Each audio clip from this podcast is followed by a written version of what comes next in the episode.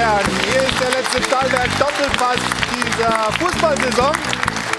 Schön, dass Sie alle da sind. Was haben wir in den letzten Wochen, Tagen für Dramatik, für Emotionen erlebt? Und das wollen wir alles in dieser Sendung natürlich auch würdigen. Wir feiern die Gewinner des Fußballjahres 21-22. Ja, und RB Leipzig gestern Abend im DFB-Pokalfinale den SC Freiburg im Elfmeterschießen besiegt. Erster Titel der Vereinsgeschichte. Natürlich das Pokalfinale hier bei uns Thema in der Sendung. Ja, wo es Gewinner, wo es fröhliche Gesichter gibt, gibt es auch Verlierer. Äh, vor allem einige Trainer. Jetzt äh, war das Trainerbeben nach dem letzten Bundesliga-Spieltag ja eh schon groß genug, aber der BVB hat noch einen draufgesetzt. Marco Rose, prominente Personalie, ist also dazugekommen bei den entlassenen Trainern. Auch das natürlich ein Thema in der Sendung. Aber ich habe gesagt, wir feiern. Wir feiern die Gewinner. Und wer richtig gefeiert hat, das war die Eintracht mit ihren Fans, sowohl vor Ort in Sevilla als auch in Frankfurt. Und auch der Empfang am Römer war ja unglaublich emotional. Und wir werden gleich hier, ja, wir freuen uns da nach wie vor mit.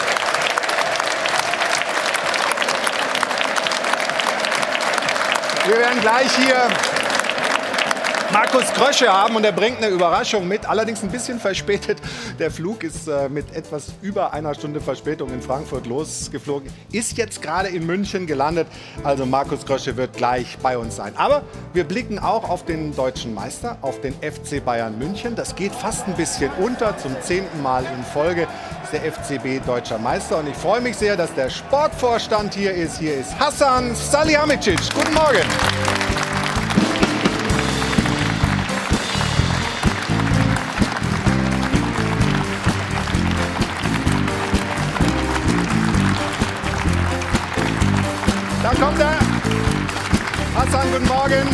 Ayo von Adel und Band begleiten. Und die Originalmeisterschale ist hier aus dem Bayern Museum mitgebracht worden. Danke dafür. Ja, gerne. Ich traue mich nicht, sie anzufassen. Hab damit auch nichts zu tun. Hassan, du warst hier am 8.8. zur ersten Sendung der Saison, bist jetzt zur letzten Sendung der Saison wieder da. In der Zwischenzeit ist eine Menge passiert. Was für eine Schulnote gibst du dem Jahr beim FC Bayern? Oh, ähm, klar, dadurch, dass wir im Viertelfinale der Champions League ausgeschieden sind ähm, gegen Villarreal, ohne jetzt jemanden, sag ich mal, respektlos ähm, zu behandeln, aber ähm, da hätten wir, muss man selbstkritisch, äh, so selbstkritisch sein, da hätten wir weiterkommen müssen. Ähm, deswegen fehlt die Note ein bisschen ähm, kleiner, Ja. aber wir sind wieder äh, sag ich mal, Meister geworden. Das ist ähm, der ehrlichste Titel, wie ich finde. Und äh, ja, die Mannschaft hat da auf einem konstanten Niveau gespielt. Ähm, Oli Kahn hat gesagt, zwei minus Schulnote. Ist der, ist er da, liegt er da richtig? ja, ich würde schon äh, Was denn? drei geben vielleicht, drei? weil äh, ich bin sehr Champions League orientiert und Okay. äh, deswegen dadurch, dass wir auch aus dem Pokal ausgeschieden sind, äh, bin ich ähm, nicht zufrieden mit der Saison, aber ähm, kann man verbessern. Okay, also schön, dass du da bist. Wir werden gleich über den FC Bayern natürlich sprechen. Eintracht Frankfurt, großes Thema. Da warten wir noch auf Markus Krösche. Der Rest der Runde ist da und es wird Zeit, sie vorzustellen. Ich freue mich sehr auf einen überzeugten Eintracht-Fan, Podcaster Basti Rett. Schönen guten Morgen.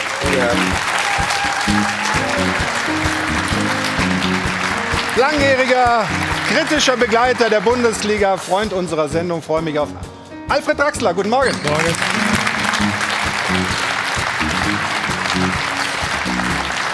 Gestern Abend noch im Berliner Olympiastadion unterwegs als Reporter. Trotzdem hat er keine kleinen Augen. Respekt, Martin Quast, hallo.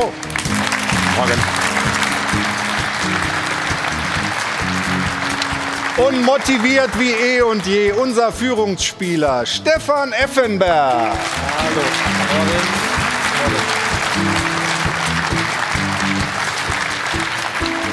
Jana Wosnitzer ist beim Eishockey. Deshalb ist sie wieder da und ich freue mich sehr, dass Ruth Hoffmann bei uns in der Runde ist. Grüß dich und du hast, glaube ich, die Frage der Woche gleich dabei. Hallo. So ist es. Schönen guten Morgen zum Abschluss der Saison. Bin ich nochmal mit dabei. Freut mich sehr. Und das hat ja nochmal ordentlich äh, geruckelt auf den Trainerpositionen. Gleich äh, diverse Bundesligisten haben sich von ihren Chefcoaches getrennt, unter anderem ja der BVB von Marco Rose. Das soll später unser Thema sein, das Trainerbeben. Wir wollen uns jetzt mit den Gewinnern befassen. Es ist ja heute sozusagen der Doppelpass der Titel und Triumphe.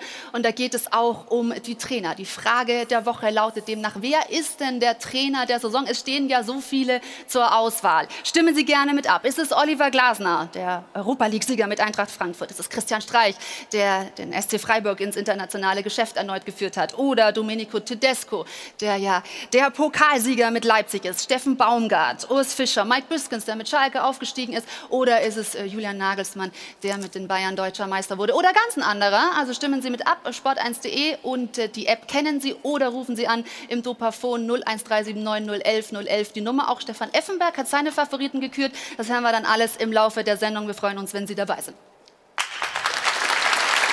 Ja, mitmachen. Dankeschön, Ruth. Aber jetzt mal der Reihe nach. Wir beginnen mit dem gestrigen Abend. Der erste große Titel für RB Leipzig, ein dramatisches Pokalfinale in Berlin.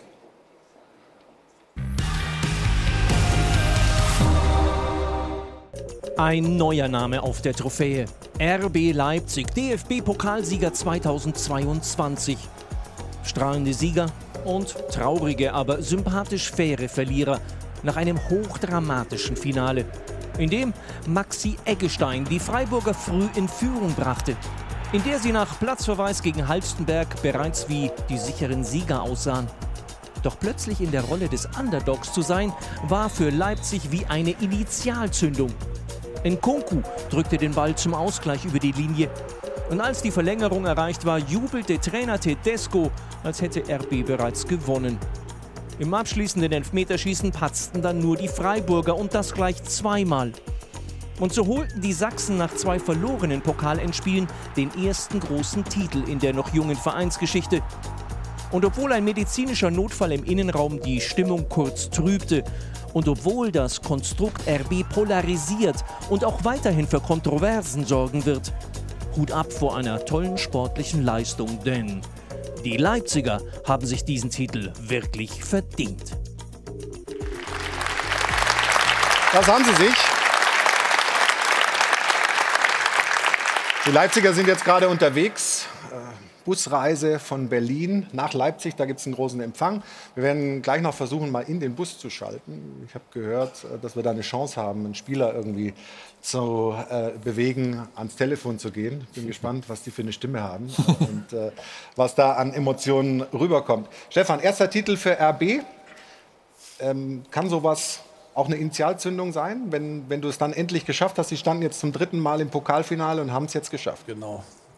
Das ist der Punkt. Zweimal verloren und es ist endlich geschafft. Ich finde auch äh, verdient geschafft. Es ist etwas Großes für diesen jungen Club und äh, wir hatten ja Oliver Minzdorf auch hier, der sich danach gesehnt hat. Und jetzt haben sie es endgültig äh, geschafft, diesen DFB-Pokal zu gewinnen. Ähm, es kann ein Anfang einer großen Geschichte sein, ja. Hassan, RB hat die Rückrunde als bestes Team abgeschnitten, mehr Punkte geholt zum Beispiel als der FC Bayern, jetzt der Pokalsieg. Ist das der große Jäger der Bayern für die Zukunft? Ja, sicherlich ist das einer der Vereine, die mit uns äh, um die Meisterschaft oder um die Titel spielen werden.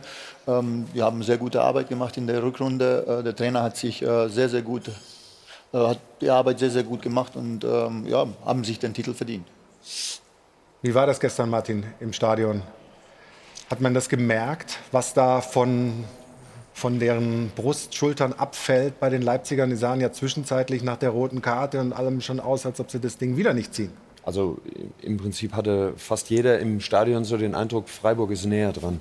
Äh, wenn du kurz vor Schluss oder Viertelstunde vor Schluss und Freiburg hätte es, wir haben eben diese Schlagzeile gesehen, hat sich das verdient, Leipzig. Freiburg hatte es sich im Prinzip genauso verdient. Das war Augenhöhe. Aber du hast gemerkt, da ist irgendwas. Und ab dem Moment, wo eben nicht mehr elf Leipziger auf dem Platz standen, kamen die, kamen die und dann wurde der Druck höher.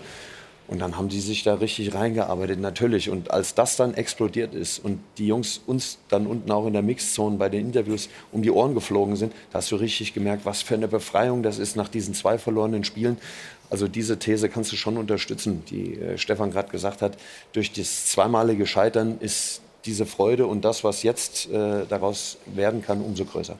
Wenn Sie gleich mit Tedesco begonnen hätten, wenn sie diesen Fehler in Anführungszeichen mit Marsch nicht gemacht hätten, dann hätte die Saison noch besser laufen können. Dann wären sie vielleicht noch äh, in der Lage gewesen, in den Meisterkampf einzugreifen. Ne? Mir ist aber eins wichtig bei dem Thema, weil ja Leipzig ein äh, Verein ist, der nicht nur polarisiert, sondern der sogar teilweise wirklich Abneigung hervorruft.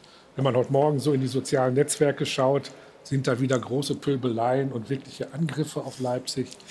Also ich muss auch Stefan recht geben, dieser Pokal ist verdient und auch die Leistung der Leipziger ist nicht hoch genug anzuerkennen. Klar, der Verein hat finanziell bessere Voraussetzungen als ein anderer Verein, aber das Geld alleine keine Titel oder keinen Erfolg bringt, zeigt der Hertha BSC zum Beispiel. Auch mit viel Geld muss man gut arbeiten, um das zu erreichen. Und das hat Leipzig eindeutig geschafft und deswegen ist das hochverdient. Das kann man trennen. Du bist, glaube ich, einer, der eher, was die nicht so ein Fan ist, ne? Ähm, ich muss erst mal ein bisschen Kreide fressen. Nein, ähm, am Ende, meine Freude hält sich in sehr engen Grenzen. Natürlich soll das jetzt nicht in Pöbeleien und Hass ausarten, da bin ich völlig bei Ihnen.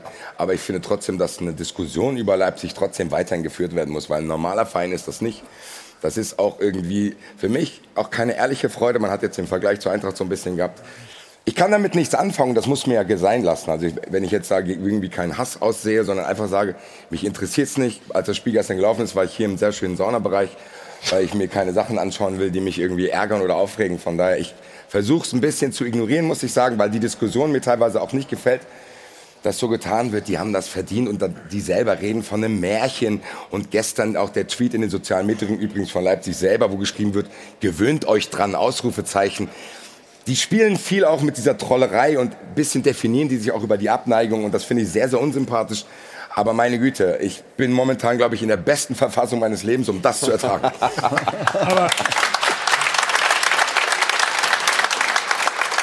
aber, was unterscheidet denn dann und warum zieht Leipzig diese Abneigung an? Was unterscheidet denn Leipzig zum Beispiel von Wolfsburg? Hundertprozentige Vertretung. Ähm, gar nichts. Also ja, Leipzig, Wolfsburg, Hoffenheim ist für mich alles das Gleiche. Also aber ist doch Bei Hoffenheim wurde das Märchen mir ja auch erzählt, dass irgendwann eine Tradition da ist, irgendwann Fans da sind. Wenn ich Leipzig sehe, dass sie mit 30 Mann einen Fanmarsch in Glasgow, im Ibrox Park, einer der Kathedralen des Fußballs, nicht auf die Reihe kriegen, dann kann ich doch sagen, dass ich es schade finde und dass ich sehr froh war, dass die Eintracht gegen die Glasgow Rangers im Finale gespielt hat, statt gegen Leipzig, weil das ist eine andere Fankultur, die mir persönlich nicht zusagt, ohne da, wie, nochmal, kein Hass, einfach, ich finde es unglaublich uninteressant, weil es für mich nicht organisch gewachsen ist. Das ist keine organische Liebe. Da schaue ich mir lieber an, wenn Schalke aufsteigt, wenn Kaiserslautern gegen Saarbrücken mit 40.000 spielt. Das ist für mich immer so ein bisschen ein fader Beigeschmack und wirkt auf mich wie ein Helene Fischer Konzert. Tut mir leid. Hast also die Realität, die, aber, aber dazu muss man sagen, wir beurteilen es ja nur sportlich und das, was sportlich äh, Leipzig geleistet hat in diesem Jahr und auch im DFB-Pokal, ist es verdient. Wir reden ja nur darüber. Nee, ich wurde ja, aber gerade gefragt. Ich wurde ja, nach der, ja, du, genau, also ja. war ja, nicht sportlich gefragt. Sportlich, klar, das sind geile Kicker. Es ist ja nicht so, dass aber ich mich nicht für einen Kunku freuen kann. Ein Kunku ist ein überragender Spieler. Wer bin ich, dass ich zu Hause sitze und sage, nee, der hat es nicht verdient.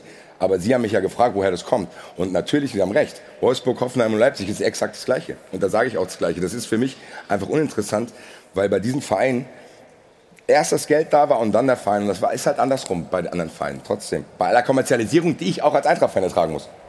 Aber jeder Verein hat, ist, ist, kommerzialisiert. Sag ich ja, aber das also muss ich ja ertragen. und, das ist, und dass Leipzig da oben mitspielt, wir haben es gerade gesagt, das wird wahrscheinlich in Zukunft noch, ich sag mal, noch gravierender werden. Das ist halt Realität. Ja, aber dann, so, dann lassen Freunde, Sie mir doch Freunde, Zeit, das Freunde. zu verarbeiten. Ich akzeptiere es ja. Jetzt, Werbung, jetzt, Flo, nee, nee, nee, nicht Werbung, nicht Werbung. Im Gegenteil.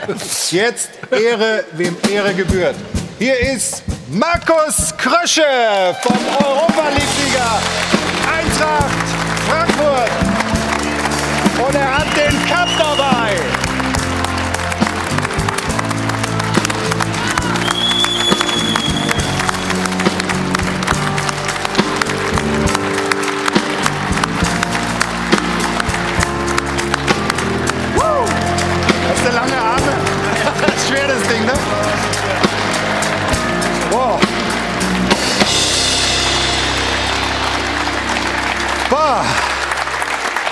Wir haben mitgezittert, dass ihr noch halbwegs pünktlich landet. Ja, sorry. Na, alles gut, alles gut. Schön, dass du da bist. Dankeschön. Mit dem Ding. Guck mal. Sind nur 140 Leute, aber die freuen sich wie ganz Fußball Deutschland über das, was die Eintracht geschafft hat. Was habt ihr für Tage hinter euch? Was für ein Feiermarathon, was für Ja, es war natürlich äh, nach dem Spiel war ja extrem von der Spannung her, vom Spannungsbogen her natürlich ein extrem Ja. anstrengendes Spiel. Ähm, und wir waren dann äh, nach, dem, nach dem Finale, nach dem Stadion noch in so einem, im Club, wo wir dann äh, noch lange zusammen waren. Ja. Äh, am nächsten Tag sind wir dann ähm, ja, mittags oder dann nach, nach Frankfurt geflogen und haben dann den Autokorso gehabt, äh, dann auch abends im Römer und äh, waren sehr, sehr lange, sehr lange, lange Nächte. Und, äh, aber ja, man gewinnt so einen Titel, der natürlich ganz, ganz selten und für Eintracht Frankfurt ist das natürlich ein äh, unglaubliches, Unglaubliches äh, Erlebnis. Und, und 42 Jahre musste der Verein, musste das Umfeld darauf warten, wieder diese Trophäe nach Frankfurt zu holen. Und ich glaube, man hat es gemerkt, ganz Fußball Deutschland freut sich mit euch.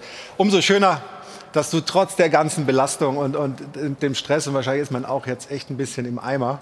Auch das Den- geht. Also Ja? geht, ja, ja. Also ähm, natürlich war es anstrengend, aber es ist ja positiv. Ich meine, wenn du so ein Ja. Finale gewinnst, dann ist es äh, positiv. Von daher, das geht ja nicht. Trotzdem setzen wir uns jetzt mal. Alles klar, sehr Schön, gerne. dass du da bist. Markus. Danke. Komm, wir setzen uns. Da drüben.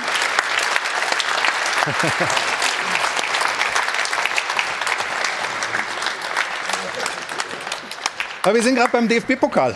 Ähm, noch Zeit gefunden, gestern reinzuschauen? Ich war auf einer Hochzeit von meiner Cousine, deswegen Ja, das konnte, ich geht leider, konnte, ich leider, konnte ich leider nichts sehen. So, ich muss den kurz an.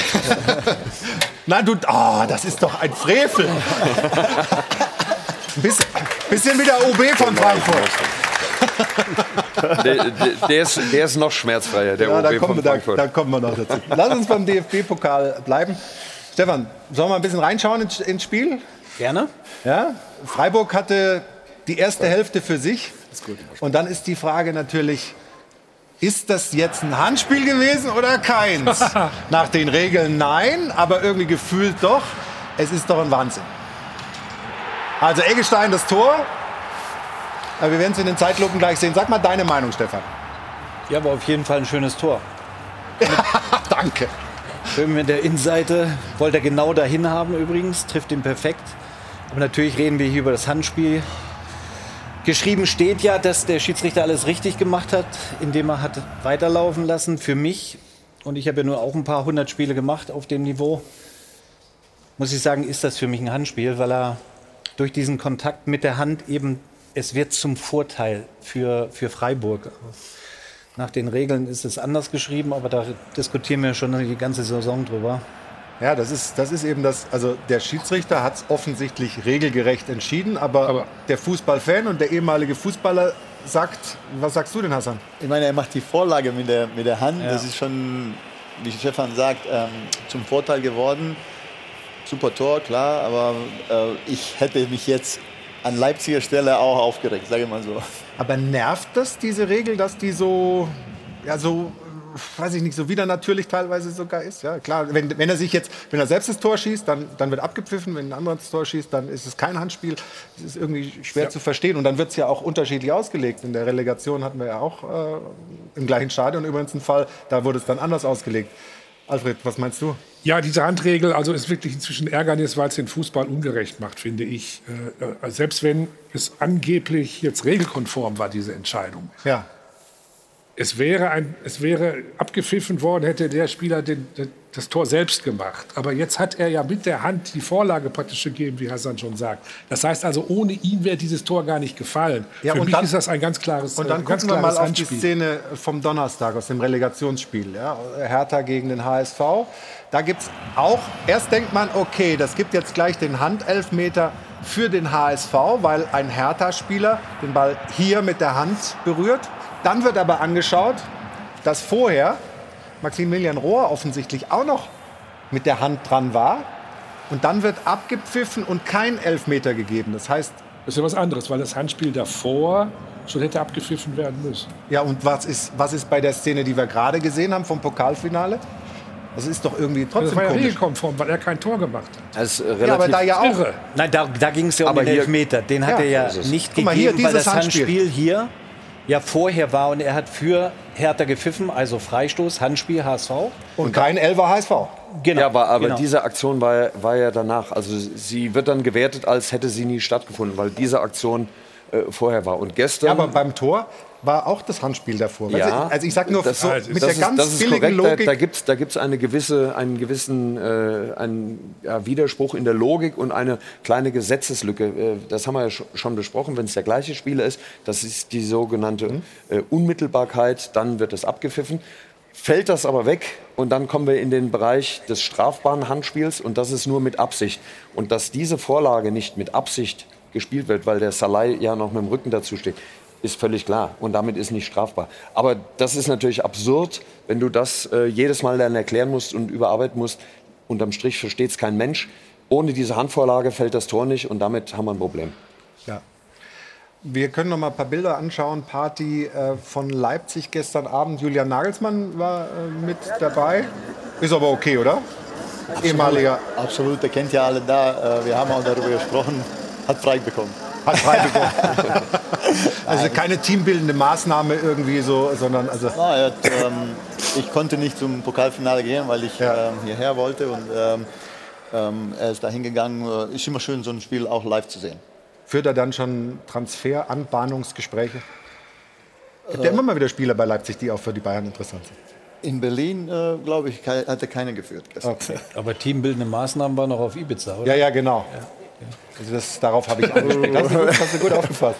Markus, äh, selber mit einer RB-Vergangenheit, nicht ewig lang, aber ähm, doch lang genug. Was bedeutet das aus deiner Sicht für den Verein, jetzt diesen Pokal geholt zu haben? Ja, natürlich unheimlich viel. Ich meine, es ist jetzt das dritte Mal, dass sie jetzt im Finale waren und äh, jetzt haben sie, haben sie das geschafft, diesen, den Pokal zu, zu holen. Ich glaube, dass sie, sie machen wirklich sehr, sehr gute Arbeit dort. Äh, Ich meine, wie gesagt, war die letzten zwei Jahre ja da und äh, ähm, sind wirklich richtig gute Jungs ähm, und ich freue mich für die, für die Jungs, für die Mitarbeiter, ähm, weil wie gesagt, wenn du dreimal im Finale stehst und zweimal verloren hast, deswegen freut mich das natürlich sehr.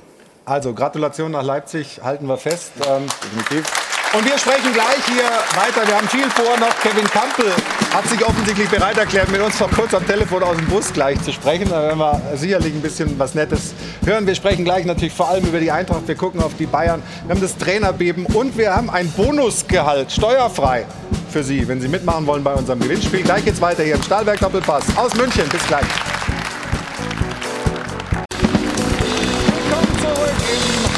Airport Hilton in München beim Stahlberg Doppelpass und wir haben hier die Originaltrophäen. Den Europa League Pokal, für mich ist es immer noch der UEFA Cup, aber das ist wurscht, das ist das gleiche Ding. Und die Meisterschale, beide original bei uns in der Sendung. Stefan, du kennst von den beiden, vom, vom eigenen Erleben, nur die Meisterschale, oder? Ja. Die ist nicht so schwer? Die Meisterschale Ja. im Original, die schon, oh, hat schon Ja? Gewicht. Ja. Schwerer als die Champions League? Ja. DFB-Pokal? Schwer. Champions League war erstaunlich leicht, finde ich. Ist nicht so schwer. Die zu gewinnen auch, oder? Das weniger, ja. Also schön, dass wir die Trophäen hier haben, kann man sich gar nicht dran satt sehen. Ich muss immer aufpassen, dass du nicht irgendwie jetzt wieder reinrennst und nochmal küsst oder so. Mir ist auch immer noch sehr warm. So Ja, verstehe. Wir kommen zur Szene der Woche. Die hat die Ruth für uns und die, Die spielt Szene nochmal. der Woche wird Ihnen präsentiert. Die Szene der Woche wird Ihnen präsentiert von LEDVANCE. Smartes Licht für zu Hause. Gleich zweimal. Jetzt haben wir es aber. So, und da sind wir bei den knapp 75.000 Fans im Berliner Olympiastadion. Denn kurz vor der Siegerehrung gab es ja einen Notarzteinsatz. Eine Person musste reanimiert werden. Deshalb verzögerte sich die Siegerehrung.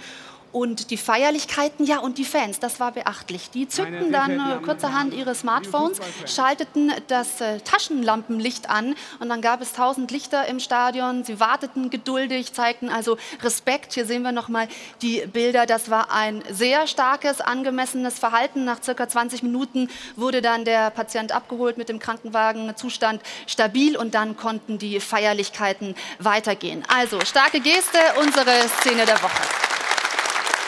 Die Szene der Woche wurde Ihnen präsentiert von LEDVANCE. Smartes Licht für zu Hause. Ja, das war sehr angemessen, das äh, Umgehen mit, mit dieser Szene. Es war eh eine besondere Stimmung gestern, hatte ich das Gefühl. Total. Und zwar nicht nur im Stadion, den ganzen Tag über auch in der Stadt. Ich habe jetzt viele Pokalfinals erleben dürfen. Ähm, viele mit der Eintracht, viele mit Dortmund. Ganz ehrlich, das ist natürlich Heavy Metal. Da ist rau, da ist laut, da ist wüst, da ist geil, muss man ehrlich sagen. Aber dann habe ich jetzt auch gestern den SC Freiburg da erlebt. Das hatte gefühlt auch etwas Touristisches, aber total Friedliches.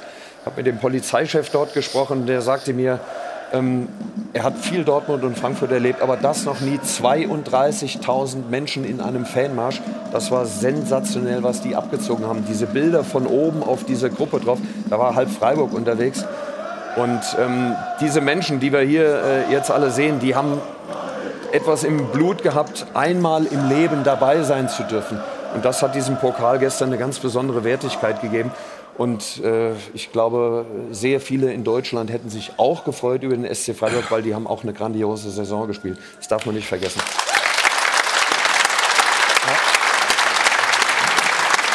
Stefan Christian Streich war nach dem Spiel total souverän, total freundlich, äh, hat das abgefeiert, hat den Gegner gratuliert, hat äh, den Schiedsrichter umarmt. Kann man denn, nachdem so ein Traum zerplatzt ist, und das wäre ja ein Traum gewesen für den SC Freiburg, so reagieren? Das ist unglaublich fast, ne?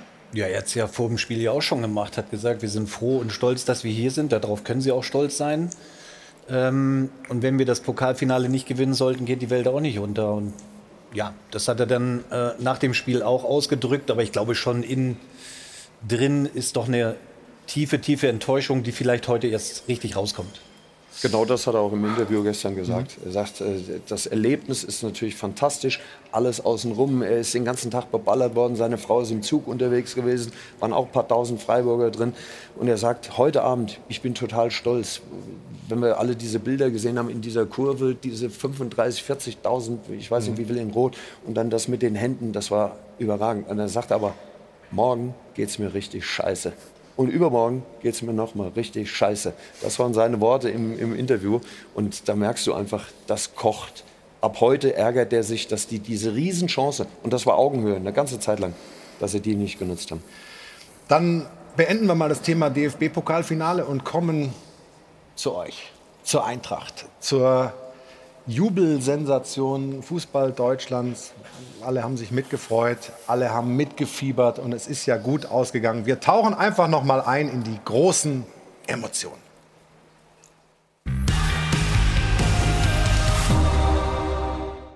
Da ist das Ding und die Eintracht ist Europapokalsieger. Beginn einer rauschenden Partynacht in Spanien, wo die Frankfurter ihren Finalerfolg gegen die Glasgow Rangers besingen. Ein Sieg im Elfmeterschießen, der auch die ganze Stadt Frankfurt elektrisiert. Public Viewing vor und im Stadion und geboten wird die ganze Palette der großen Gefühle. Die Verzweiflung nach dem Rückstand, die Euphorie nach dem Ausgleich, das Bangen, die Angst, dass es noch schief gehen könnte, das Hoffen und Flehen, Emotionen, die irgendwann einfach zu viel werden und schließlich endlich die Erlösung. Da ist das Ding. Flieg, Adler, flieg.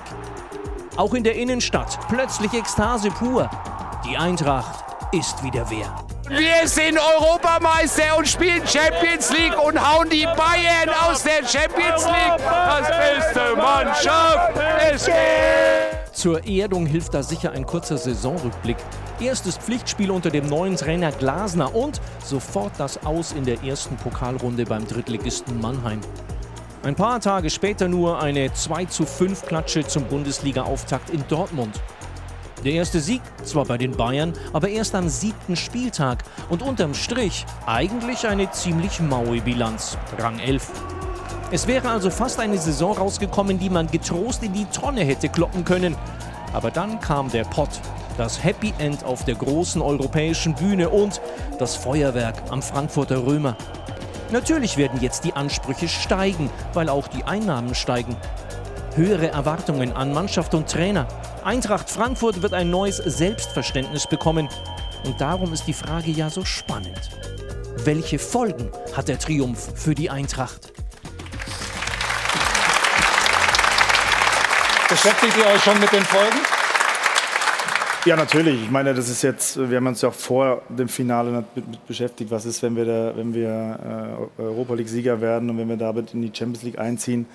Ähm, grundsätzlich ist es aber so, dass wir natürlich eine gewisse Transferstrategie haben, auch eine gewisse Philosophie haben, wie wir in den nächsten Jahren mit Eintracht arbeiten wollen und bei der Eintracht arbeiten wollen. Und deswegen werden wir das jetzt nicht großartig äh, verändern. Wir haben natürlich jetzt die Möglichkeit über, das muss man ja auch sagen, ist natürlich ein außergewöhnlicher Erfolg. Ähm, allein die Wahrnehmung in Europa ähm, äh, hat sich natürlich total verändert und und, ähm, und natürlich haben wir jetzt natürlich auch die Möglichkeit, auf der anderen Seite durch die finanziellen ähm, Einnahmen natürlich dann nochmal vielleicht das eine oder andere früher zu erreichen, als wir es eigentlich geplant haben. Das heißt, das heißt, wir können gewisse Meilensteine, die wir uns gesetzt haben für die Zukunft, vielleicht etwas früher erreichen. Aber trotzdem werden wir natürlich nicht ähm, äh, mal, die Kontrolle verlieren, sondern wir wissen schon auch, ähm, wo wir herkommen. Mhm. Man sieht die Bundesliga-Saison, das ist eine äußerst durchschnittliche Bundesliga-Saison gewesen.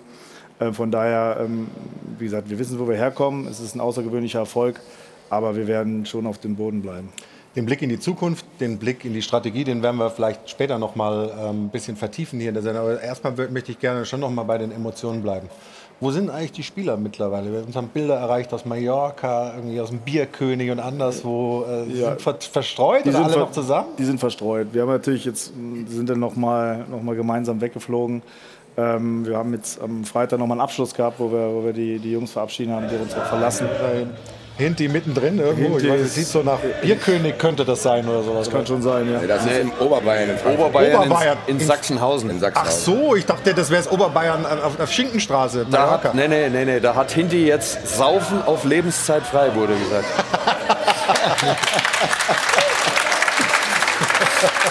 Nein, aber das, das, gehört ja dazu. Ich meine, wenn, Ja, du so, wenn du so einen außergewöhnlichen Erfolg hast, gehört es auch dazu. Da sollen die Jungs auch mal Gas geben und auch mal äh, vielleicht das eine oder andere Bier mehr trinken. Ähm, und äh, die Nationalspieler haben jetzt ein bisschen Urlaub, dann geht es ja schon auch wieder für die los äh, mit ihrer Nations League. Und, und von daher ähm, ja, haben sie jetzt ein bisschen frei. Selber auch mal ein bisschen gefeiert, mitgefeiert? Was, was, was ist passiert? Was sind für Anekdoten, die wir noch nicht wissen? Gibt es irgendwelche Stories? Ehrlicherweise ist es relativ ruhig gewesen, alles so im, im Großen und Ganzen, weil natürlich die Jungs, wir waren, wir waren lange im Stadion ähm, und diese Anspannung, muss man sagen, das war schon außergewöhnlich. Also ich kann es jetzt nur von mir sagen, das war, mein Hassan, du kennst es, du hast schon ein paar Finals gespielt, Stefan natürlich auch es ist so, das war so eine Anspannung, man, äh, und dann diese, die Historie dieses Spiels, gehst in Rückstand, dann, äh, dann den Ausgleich, dann kriegst du noch 119 fast ins K.O. Ja. Und, Der äh, Trappo, den nicht hält. Genau, dann ins Elfmeterschießen und dann hast du diesen letzten Elfmeter und dann war das ist so die Energie dann aus dem Körper raus und ich äh, saß dann auch Bist, immer, bist du dann einfach im Arsch, ich sag's jetzt mal, weil, weil, weil es ist so. Natürlich äh, ist es äh, viel einfacher, wenn man selber spielt. Ist klar, also, äh, wir kennen das ja auch aus den Finals. Also für die äh, Spieler einfacher als für, für die Also Verantwortlichen ja- draußen? Du sitzt dann natürlich auf der Bank und versuchst irgendwie mitzuwirken. Der Trainer sagt was, ähm, die Spieler vielleicht auf der Bank sagen was, aber du kannst ja nicht selber eingreifen. Bist du so ein wenig ausgeliefert ähm, und bist natürlich unglaublich nervös und willst das Ding gewinnen. Ähm, ja, es ist am nächsten Tag, wenn du es natürlich gewonnen hast, nach dem Spiel, wenn der Schiedsrichter abpfeift, da legt man sich einfach hin und lässt man sich treiben, sag ich mal, auf dem Platz. Ähm, und dann ähm, kommt natürlich die Arbeit danach, ist klar. Und was natürlich äh, unglaublich war, als wir dann in Frankfurt gelandet sind mit dem Autokorso, Ja. das war brutal. Also sowas habe ich äh, noch nie erlebt, muss ich sagen. Äh, diese Energie und diese Freude der Menschen zu sehen, wenn du so nah dran bist, das ist schon, schon sehr außergewöhnlich gewesen. Ja. Wir können ja ein paar Bilder noch mal vom, vom Römer zeigen. Was da für eine Menschenmasse war. Basti, ich meine, du trägst das Eintracht-Wappen wahrscheinlich im Herzen, wenn du es nicht sogar irgendwo tätowiert hast. Keine Ahnung, möchte ich gar nicht wissen. Zeig's uns auf jeden Fall nicht. Ähm, aber Okay. was bedeutet das für die Metropole am Main? Also wirklich jetzt, also das, das war, ja, war ja eine Eruption. Ich glaube, das ist gar nicht in Worte zu hüllen. So, ich habe es vorm Spiel auch probiert irgendwie zu beschreiben. Ich glaube, das bedeutet jedem Einzelnen die Welt. Ich meine, du hast eben gesagt, das, du hast ja gemerkt, diese Energie, wie viele Leute da sind. Ist auch egal, woher die Leute kommen. Diese Frank es ist, glaube ich, nicht nur Eintracht Frankfurt, sondern die ganze Stadt Frankfurt. So diese Internationalität, dieser Zusammenhalt, der da ist. das ist einfach der Höhepunkt davon. Und das bedeutet den Menschen die Welt, wirklich. Und das merkst du bei jedem Einzelnen. Ich war in Barcelona mit meinem besten Kumpel, der hat seinen Vater dabei gehabt, der hat seine, Enk also seine Töchter dabei gehabt, da waren drei Generationen. Und mir fällt es immer noch schwer, darüber zu sprechen, ohne anzufangen zu weinen, weil es einfach es ist noch so nah. Und man sieht aber diese Bilder, die sprechen für sich. Und ich habe das Gefühl, jedes Wort, was ich dafür wähle, ist auch untertrieben. So, ich habe am Anfang Angst gehabt, dass ich dieses Spiel völlig überlade. Aber als dieses Spiel dann stattgefunden hat und habe über dieses Spiel gesprochen, ich glaube, ich habe nach dem Gegentor bis zum Elfmeterschießen kein einziges Wort mehr gesagt. Und das selten bei saß, dir. Ja. und ich saß apathisch da. Und als dieser Elfmeter reingeht, dann war komplette Ekstase. Aber am Flughafen danach hast du das Gefühl gehabt, da wäre irgendwas Schreckliches passiert. Weil sowohl die Rangers-Fans, auch Kompliment an die Rangers-Fans, es waren sehr, sehr viele da und die waren sehr, sehr respektvoll auch, als auch die anderen Fans, die lagen am Flughafen auf dem Boden und die waren fix und fertig. So, ich konnte gar nicht, ich habe das Gefühl gehabt, ich hätte, ich hatte das Gefühl gehabt, ich habe auch gespielt. Und dann kam ich nach Hause. Deswegen hast du den Pokal auch gerade genommen. erst mal ein paar Stunden geschlafen und bin dann völlig beseelt in die Stadt gelaufen und dann hat man sich, glaube ich, erst wieder reinziehen lassen. Ansonsten ist es, glaube ich, ich bin, glaube ich, hier auch zu früh, um dieses Ereignis zu beschreiben. Da müsst ihr mich in einem halben Jahr nochmal einladen, weil das zu verarbeiten wird auf jeden Fall Ja. sehr, sehr lange dauern, weil momentan bin ich nicht am Wasser, sondern im Wasser gebaut. Das wird man auch nie wieder vergessen, als wir Champions League gewonnen haben. Ähm, leider jetzt nicht so äh, in der Pandemie, aber als wir die gewonnen haben, dieses Autokorso durch die Stadt, das vergisst man, vergisst man einfach das ganze Leben lang nicht. Äh, das, die Bilder bleiben dir immer im Kopf. Ja, und aber, aber, aber es dauert auch ein bisschen, um das wirklich zu realisieren. Also du kannst nicht, ihr sitzt jetzt ein paar Tage später hier und müsst irgendwelche Dinge erklären, das muss sacken. Und ich glaube, alle Eintracht-Spieler sind aufgestiegen zur Legende durch diesen großartigen Erfolg. Und das wird einem erst mit der Zeit bewusst. Das geht nicht von heute auf morgen. Aber ganz entscheidend an dieser Sache ist, und deswegen ist äh, gut, dass man noch ein bisschen bei dem Emotionalen bleibt, weil das ist die Grundlage für das Sportliche. Eintracht Frankfurt, du, du merkst, wenn das das Licht nachts angeht, unter der Woche, wenn da Europa irgendwie drinsteht, da ist ein Flair drin, dass jeder einzelne von diesen Zuschauern, ich war drei Tage lang da unterwegs, ich habe diese ganzen Bilder gedreht, das sind nur Wahnsinnige, also positiv, Weltklasse ist das. Du schwebst da selbst mit, ich hatte eben bei diesen Bildern wieder hier eine Entenpelle, acht Meter, das ist großartig und diese ganze Emotionalität, die da drin steckt, die überträgt sich, die überträgt sich auf die Spieler, die überträgt sich auf die Mannschaft. Ohne diese Fans von Eintracht Frankfurt hätte Frankfurt niemals dieses Ding hier geholt. Und das eine befruchtet das andere. Und das ist der Erfolg dieses Markus Vereins. nickt die ganze Zeit. Aber genau das ist es. Ich meine, wir haben, man muss auch sagen, wir haben das Glück gehabt, dass die, die, die, äh, das Ende dieser Restriktionen war mit dem Betis-Spiel eigentlich, mit dem Heimspiel. Und das war ja so das Achtelfinale und da haben wir diese volle Power der Fans bekommen. Sie waren lange nicht da ähm, und dann kamen sie wieder und, und das hat uns diese Energie gegeben, das muss man ehrlicherweise sagen. Das hat mit dem Betis-Spiel begonnen und da haben die Fans uns diese Energie gegeben. Und dann hat das auf dem Höhepunkt eigentlich mit dem Barcelona-Spiel in Barcelona, wo 30.000 im, in, in Camp Nou waren. Und da haben wir natürlich, das war vom Timing her war es halt perfekt. Und, und äh, die Jungs, und das hast du gemerkt, dass da nochmal unheimlich viel Kräfte freigesetzt worden sind in diesen Spielen, ne? durch die Fans.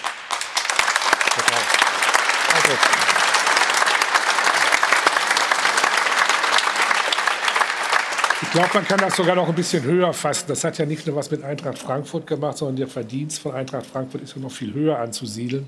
Denn ihr habt auch für die Bundesliga dann wirklich Großartiges gemacht. Das ist der erste Sieg nach 25 Jahren. Und wir haben äh, oft genug erlebt, dass die Teilnehmer aus der Bundesliga so ein bisschen lasch in diesen Wettbewerb gegangen sind. Euch ist jetzt zu verdanken, dass dieser Pott da wieder für Deutschland was Wichtiges ist, für die Bundesliga was Wichtiges ist. Man kann nur hoffen, dass es im nächsten Jahr, ihr seid da ja möglicherweise auch wieder dabei, solltet ihr Dritter in der Champions League werden, äh, dass das dann wirklich jetzt auch etwas wird, was die Spanier jahrelang hatten, nämlich dass das ein Pokal ist, um den es sich lohnt zu kämpfen. Und das, was ihr damit erlebt habt jetzt, ist der größte Anreiz für alle anderen Clubs auch, das euch nachzumachen. Und ich glaube eben auch, dass das auch ein Zeichen ist für die Bundesliga, wenn man gemeinsam, Fans, Verein, Umfeld, irgendwie dran glaubt, dass man da wirklich auch dann mit Mannschaften mithalten kann, die eigentlich eine Etage höher sind. Ihr habt ja, wie hast es vorhin gesagt, in Barcelona gewonnen, ihr habt West Ham dann geschlagen. Ich hatte so ein bisschen Angst zwischendurch, weil das schon zwei Spiele des Jahrzehnts so ungefähr waren. Das, das, das wirkte schon so, als habt ihr schon was gewonnen, aber ihr hattet gar nichts gewonnen. Das war ja wahrscheinlich gar nicht so einfach, dann nochmal zu sagen, wir haben noch nichts erreicht, auch wenn uns die Region schon feiert, wir haben noch gar nichts erreicht. Für mich war auch das, das Spiel gegen West Ham oder dieses, die beiden Spiele davor hatte ich am meisten Angst. Weil wir natürlich Barcelona hatten, dieses Highlight, äh, dann schießt du drei Tore dort, gewinnst dort und es war ja auch als Jahrhundertspiel deklariert und dann hast du nur West Ham. Hm. Ja, es klingt so klein. Genau, es ist nur West Ham, aber es ist halt eine richtig gute Premier League Mannschaft. Ja, äh, und von daher war das eigentlich so für mich so dieses, ähm, wo, ich, wo ich ein bisschen Angst hatte davor, dass wir, dass wir das als, als Mannschaft nicht hundertprozentig ernst nehmen. Aber das muss man sagen, die Jungs waren von der ersten Minute da. Ich meine, wir haben direkt in West Ham nach 50 Sekunden das Tor gemacht. Das hilft natürlich auch. Du brauchst manchmal auch eine gute Spielgeschichte. Ähm, ähm, aber das war, das war so für mich so dieses Spiel. Aber das ist genau das, was Sie sagen. Das haben wir nach dem, nach dem Einzug ins Finale, habe ich genau das den Jungs gesagt. Wir haben eigentlich noch gar nichts erreicht. Auf der einen Seite hast du natürlich was Unglaubliches erreicht, nach 42 Jahren wieder ins Europa League-Finale, UEFA Cup-Finale einzuziehen. Aber auf der anderen Seite hast du halt nichts erreicht, weil wenn du 2040 jemanden fragst, wer war im Finale 2022, dann weißt du den Sieger, aber niemals den, den Finalisten. Und das heißt, du hast dann nichts. Und, und das ist, glaube ich, ähm, das Wichtige, was die Jungs auch verinnerlicht haben. Und, und das hat sich dann jetzt auch in dem Spiel dann auch wieder gespiegelt. Und von daher ähm, ja, sind wir natürlich alle sehr glücklich. Wir haben äh, eine Szene gesehen am Römer, die uns ein bisschen verstört hat, ehrlicherweise viele. Der Bürgermeister von Frankfurt hat im Trainer und Sebastian Rode den Cup weggenommen und hat gesagt, ich gehe mit dem Cup da raus. Also das war doch ein Ding, also ich weiß auch nicht. Aber, also aber wie die sich anschauen. Aber Sie sehen ja schon bei Olli, dass er sehr irritiert ist, Ja, ne? was da passiert. Na, Ja. was, Also das war, das war äh, ganz im Ernst, ich stand ja draußen und habe Ja. das dann mitverfolgt. Der ist völlig zu Recht, dieser Gockel Peter Feldmann, ausgepfiffen worden. Also sowas Peinliches für einen Bürgermeister, ehrlich. Da stehen, da stehen 15.000 oder 20.000 Menschen, die warten äh, stundenlang. Und dann hat der nichts anderes zu tun, als sich das Ding zu schnappen, da hinzustellen, erstmal eine Rede zu halten. Der ist gellend niedergepfiffen worden. Und noch was. dann hat er alle Namen noch falsch äh, Und vorgelesen. Na, so. Namen auch noch falsch. Und dieser Autokorso, der überragend war, der wäre um ein Haar, da hat so viel gefehlt, gescheitert, weil seine Ordnungsdezernentin in dieser Stadt gesagt hat, nicht genehmigungsfähig, Eintracht Frankfurt hat keinen Antrag gestellt, das Ding darf nicht stattfinden. Also Kreisliga in der Verwaltung dieser Stadt komplett und Weltklasse auf dem Platz, das trifft in Frankfurt zusammen.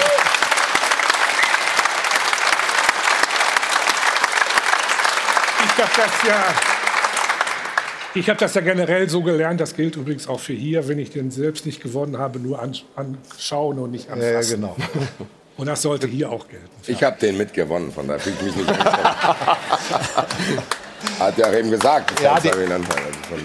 Der Anteil der Fans ist gewürdigt worden. Ja, aber wichtig, dass du es nochmal gesagt hast, weil das waren wirklich unwürdige Szenen. Auch dieses, durftet ihr auch nicht mit raus, habe ich das richtig verstanden? Ja gut, es war dann, ähm, die Mannschaft durfte drauf, das hat, hat aber wohl sicherheitstechnische Gründe, aber es war so ein bisschen... aber- Gerade Jo, der Sportvorstand war auch jemand anders und so weiter. Also der Bürgermeister hat Ja, sich es da nicht wird mit Zeit, glaube ich, dass der mal über diese ganzen Dinge stolpert, die er da irgendwie verursacht. Das war ja nicht das Erste. Also von daher äh, schauen wir mal, dass wir auch einen Europapokal würdigen Bürgermeister irgendwann bekommen. Vielleicht mache ich es auch. Gucken wir mal. Und So, wir sprechen gleich über die Eintracht weiter, über das, was ihr mit diesem Millionenregen veranstalten wollt, was das für Herausforderungen mit sich bringt. Oft ändert sich Gehaltsstruktur. Spieler haben sich ins Schaufenster gestellt, werden interessanter für andere. Die Aufgaben für dich werden sicherlich nicht leichter, aber es ist ja schön, mit Geld was gestalten zu können. Und natürlich sprechen wir über den FC Bayern München. Da gibt es ja auch noch ein paar offene Fragen, die Hassan alle vollumfänglich beantworten wird, ganz sicher. Und äh, natürlich haben wir Leipzig auch noch. Kevin Kampel hat sich gerade gemeldet, äh, ist mit dem Bus unterwegs. Da ist der Cup. Die fahren jetzt Richtung Leipzig und gleich haben wir eine Telefonschalte noch. Und, und, und. Also das nach einer kurzen Pause hier im Stahlwerk Doppelpass. Bis gleich.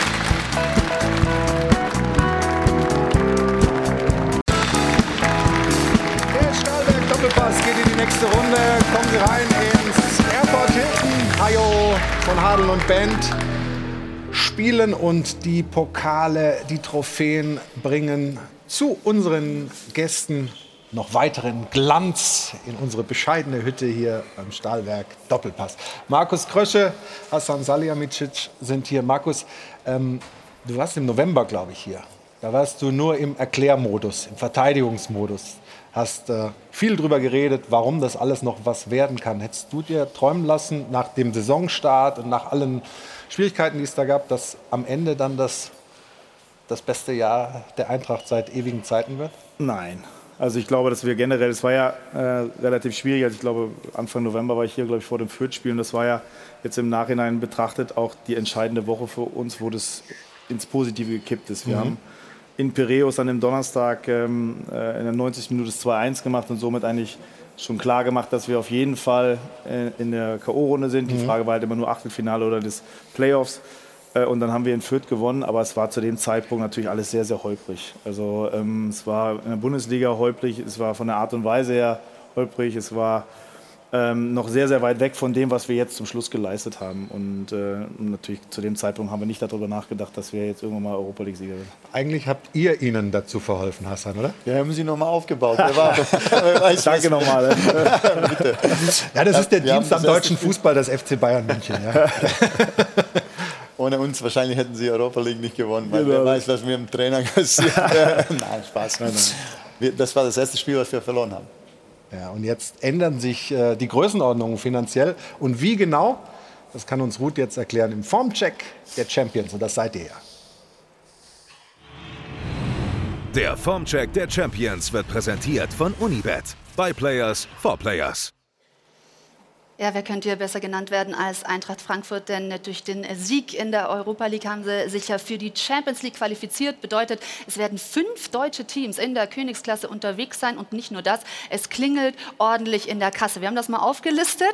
Ja, da braucht man einen Taschenrechner. Ich würde mal die größten Einnahmen äh, rausstellen. Also allein der Finalsieg mit den Prämien bringt schon 22 äh, Millionen Euro roundabout. Dann äh, der Startplatz in der Champions League gibt nochmal 15,5. Jeder Sieg, jede weitere Runde natürlich auch nochmal Kohle. Teilnahme am Supercup, dreieinhalb Millionen obendrauf. Dann haben wir die Zuschauereinnahmen. Also insgesamt kommen wir rund auf 60 Millionen Euro. Allerdings sollte man jetzt den Supercup gewinnen, macht das auch nochmal eine Million obendrauf. Also das ist eine ordentliche Summe. Da kann man schön auf Shoppingtour gehen. Äh, die Frage ist nur, wie investiert man jetzt diese Kohle? Also wird man da kräftig einkaufen oder wie will das Eintracht Frankfurt handhaben?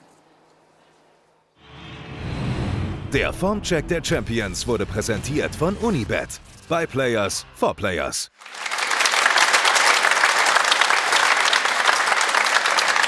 Ich mache mir ja immer nur Gedanken über solche Summen, wenn ich mal Lotto gespielt habe, wenn der Jackpot besonders hoch ist. So ein bisschen ist es ja jetzt gerade. Hier sitzt ja der Dagobert auf natürlich seinem eine- Geldspeicher. Das ist natürlich eine schöne Bruttorechnung. Ja, ja, klar. Ähm, nein, es ist sicherlich für uns äh, natürlich ein extremer äh, Meilenstein jetzt äh, auch finanziell, weil man muss ehrlicherweise sagen, wenn man jetzt die beiden Jahre Corona sieht, ähm, das hat uns schon hart getroffen. Das muss man ehrlicherweise sagen. Wir haben mit das größte Stadion, was die Hospitality-Themen angeht. Ähm, das äh, ohne Zuschauer ist für uns ein großes Problem gewesen. Und wir haben da wirklich extrem federn gelassen. Das muss man ehrlicherweise sagen. Ähm, und deswegen ist es für uns natürlich elementar wichtig, auch was die Zukunft angeht. Das brauchen wir auch nicht drüber sprechen. Wenn wir das Finale nicht gewonnen hätten mit der mäßigen Bundesliga-Saison ohne internationales Geschäft, ist es dann extrem schwierig für uns, die Verluste der letzten äh, beiden Jahre irgendwo aufzufangen. Ähm, jetzt hilft uns das natürlich schon. Das heißt, damit werden nur Löcher gestopft? Oder Ja, es gibt es auch Möglichkeiten zu investieren? Ja, es ist so, dass wir natürlich, wir, wir müssen natürlich auch ein Stück weit investieren, das ist klar, weil wir natürlich jetzt mit Champions League ähm, Doppelbelastung, man hat dieses Jahr auch gesehen, dass wir mit der Doppelbelastung schon Schwierigkeiten haben, auf beiden, in beiden Wettbewerben auf gutem Level zu sein. Ähm, das ist sicherlich so, wo wir uns darüber na- Gedanken machen müssen, wie wir, das, wie wir uns so aufstellen, dass wir auch in der nächsten, im nächsten Jahr mit Champions League und Bundesliga und hoffentlich länger im Pokal ähm, dann äh, das, das leisten können, um auf, immer auf Top-Level zu sein. Aber wir werden keine Harakiri-Dinge machen, weil es geht darum, den Verein mittel- bis langfristig gut aufzustellen, dass wir regelmäßig immer um die internationalen Plätze auch ernsthaft mitspielen können und äh, um einfach eine Basis zu schaffen für die Zukunft. Und, äh, aber es ist natürlich so, dass wir jetzt durch, diese, durch die Champions League, äh, durch den Sieg der Europa League einfach gewisse Meilensteine, die wir uns gesetzt haben, etwas früher erreichen können. Philipp Kostic hat sich vor der Saison noch fast weggestreikt, sozusagen. Das war mitten in der Saison. Ja, gut, oder, oder ja, aber auf Das jeden war Fall. ein Riesenproblem für die Eintracht. Ja, aber es war. Nach zehn Spieltagen ein Sieg, ein streikender Profi, kommt nicht zum Training, lässt die Mannschaft im Stich, brüskiert einen Trainer. Und, und jetzt ist er äh, geworden der Spieler des Jahres in der, in der Euroleague. Ähm, was ist denn jetzt? Ist jetzt wieder die große Liebe oder, oder geht es jetzt von man, vorne los? Nein, man muss es ein bisschen einordnen. klar, wir hatten die Themen mit Philipp, das, das war am Anfang der Saison so. Das war für ihn auch keine einfache Situation. Ähm, ähm, sicherlich war das, was er gemacht hat, nicht optimal. Das haben wir aber ausgeräumt. Wir haben die Themen gelöst. Philipp ist ein richtig guter Junge. Ähm, äh, nicht nur äh, was die fußballerischen Fähigkeiten angeht, sondern auch auf dem Platz. Und er hat wieder diese Saison wieder gezeigt, wie außergewöhnlich, welche außergewöhnliche Qualität er hat. Ähm, er hat noch ein Jahr Vertrag. Ähm, wir werden jetzt sehen, das war für uns erstmal wichtig, jetzt die Saison auch so zu beenden. Ähm, und dann werden wir sehen, wie sich, wie sich das entwickelt, wie er seine Situation sieht. Ähm, aber Philipp ist ein, wirklich ein richtig guter und feiner Charakter. Das muss Das- ich ja nochmal klarstellen. Das will ich aber hier Ab, noch mal ganz absolut. Also absolut. Ich äh, wollte das nur sagen, weil das jetzt die ganz interessante ist, äh, Sache ist, wenn wir bei dem Thema sind. Äh, Kostic Schießer kann gehen, wenn ein finanziell lukratives Angebot kommt. Äh, dann hat sich Lazio Rom, wo, er wollte da unbedingt hin, das war euch nicht genug Geld, äh, kann man ja dann auch nachvollziehen. Die Frage ist, ob sich diese Frage jetzt überhaupt noch mal stellen würde. Ja? Weil was ist jetzt lukrativ? Muss der jetzt? Der wird wahrscheinlich auch ein paar Scheine mehr kriegen, keine Ahnung, weiß nicht. Ähm, und ähm, will der überhaupt? Der will doch jetzt Champions League spielen mit Eintracht. Es hat sich ganz viel verändert für euch, auch im Background. Ihr habt eine viel stärkere Position jetzt bekommen. Ja, vollkommen richtig. Das ist also letztendlich, muss man sagen, allein durch, diese, durch den Europa League-Sieg, durch die Champions League bist du natürlich noch mal interessanter geworden. Plus, dass sich unsere Spieler, die jetzt äh, bei uns jetzt gespielt haben, noch mal in diesen Club mehr verliebt haben. Ne? Durch das, was da jetzt passiert ist, durch diese Emotionen. Aber das wird man jetzt wirklich sehen. Ähm, natürlich hat jeder Spieler auch eine eigene Agenda und, und hat für sich auch einen Plan, wie es weitergehen soll. Auf der einen Seite natürlich haben wir die sportlichen Voraussetzungen, jetzt auf dem, in dem höchsten möglichen europäischen Wettbewerb zu spielen. Äh, auf der anderen Seite geht es ja auch mal so ein bisschen darum, wie plant jemand seine Zukunft. Und das wird man jetzt äh, bei Philipp sehen in den nächsten Tagen. Das wird man auch äh, bei Ivan Indika oder bei Daichi Kamada sehen. Ähm, das, das wird man einfach sehen. Oder generell, wie, wie sich der jeder äh, seine Karriere selber vorstellt. Kann Frankfurt mit dem Geld, was jetzt reinkommt, wir haben gehört, wie das eingesetzt wird, vielleicht den nächsten Schritt machen, um eben das zu schaffen, wirklich jedes Jahr ordentlich um die europäischen Wettbewerbe Das ist ja die große Herausforderung jetzt. Weil wirklich. manche, die das erste Mal Champions League erreicht haben, sind dann in der kommenden Saison auch ordentlich abgeschmiert. Ja? Ja, erstmal ist das ja immer der große Traum von den Spielern, genau dort zu spielen in der Champions League und sich da zu beweisen. Also das war ein Riesenerfolg. Ähm, aber die Champions League ist dann nochmal was ganz Besonderes. Äh, und ich glaube, das steht erstmal im Vordergrund. Aber man muss dann in die Gespräche reingehen mit den Spielern, die du ja eben gerade auch genannt hast und sie auch überzeugen. Ich glaube, dass die Fans die Spieler überzeugt haben. Ja, dass man so auch gerne weitermachen möchte und weiterarbeiten will, um die nächste Geschichte zu schreiben. Aber das ist ja auch die Problematik bei Bayern München. Also wir reden jetzt bei Frankfurt mit Kostic, Bayern München mit Lewandowski. Die stecken halt beide in so einer Situation. Die Verträge laufen aus 23.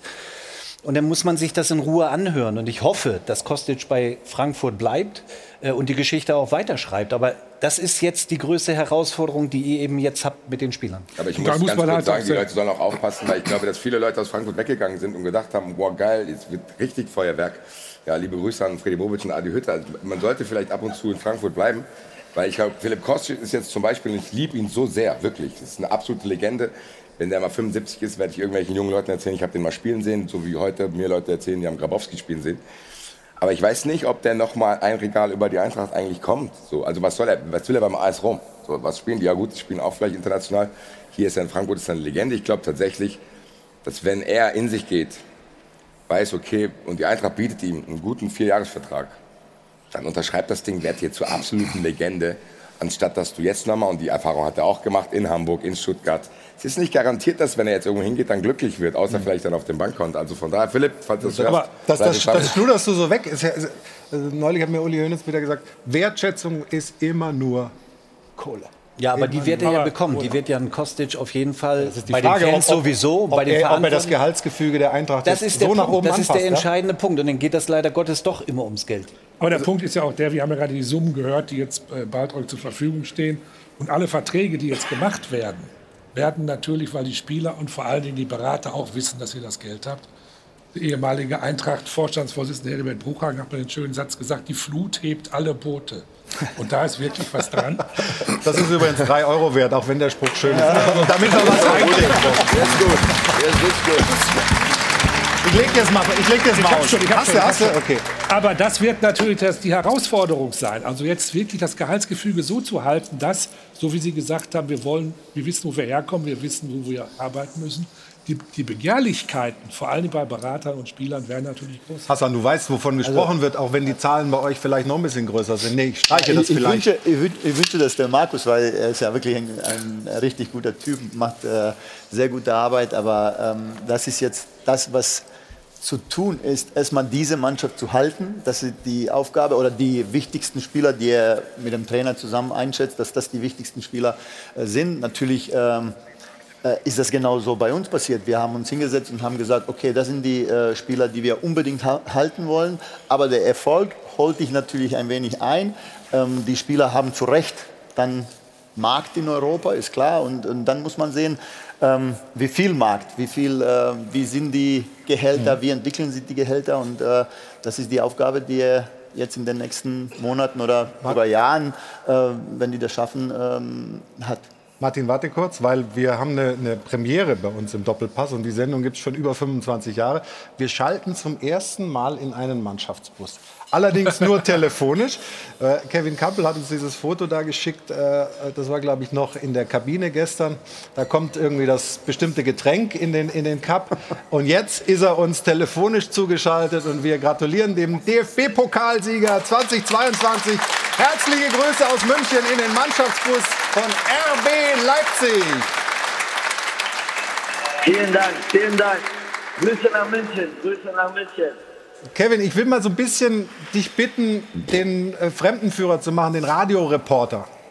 Pennen alle um dich rum? Sind alle K.O. oder ist da noch äh, enthusiastische Partystimmung bei euch im Bus?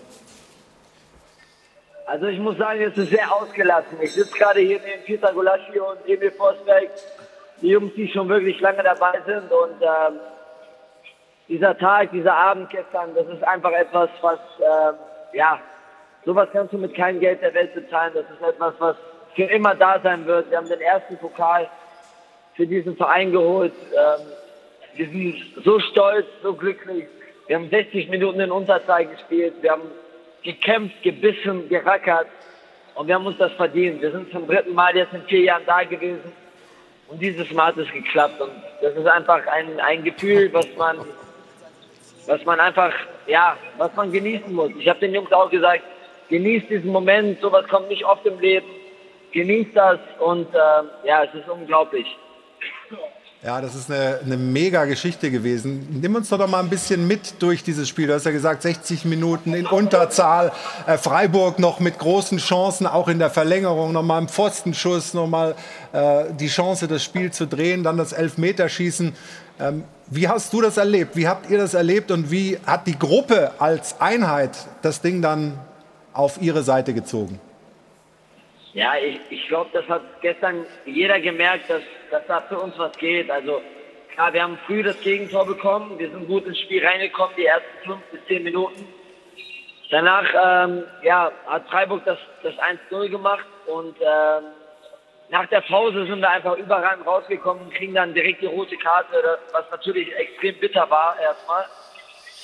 Aber nichtsdestotrotz, wir haben uns nicht aufgegeben. Wir wussten, okay, wir kriegen eine Chance vorne und wenn wir die machen, dann ist alles möglich hier. Und diese Truppe, wie die das gemacht hat gestern, das ist, das ist unglaublich. Ich würde am liebsten, wäre es mir, wenn ihr mich jetzt per Video anruft und ich würde euch am liebsten mal den Mannschaftsgut zeigen, ja, das, wie viel das jedem bedeutet. Das ist ein Gefühl, was man wirklich mit, mit keinem Blick der Welt beschreiben kann. Das ist etwas, was wir uns alle erarbeitet haben. Und ich glaube, wir haben uns das auch verdient. Eine geile Truppe und ich bin einfach nur stolz auf diese Mannschaft. Ich bin froh, ein Teil davon zu sein und es, ist, es gibt nichts Geileres, als endlich mal diesen ersten Titel für diesen Verein zu holen.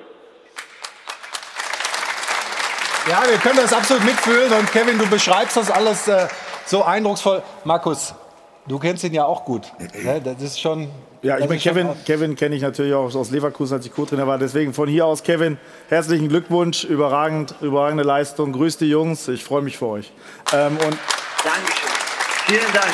Kevin, Liebe Grüße nach München.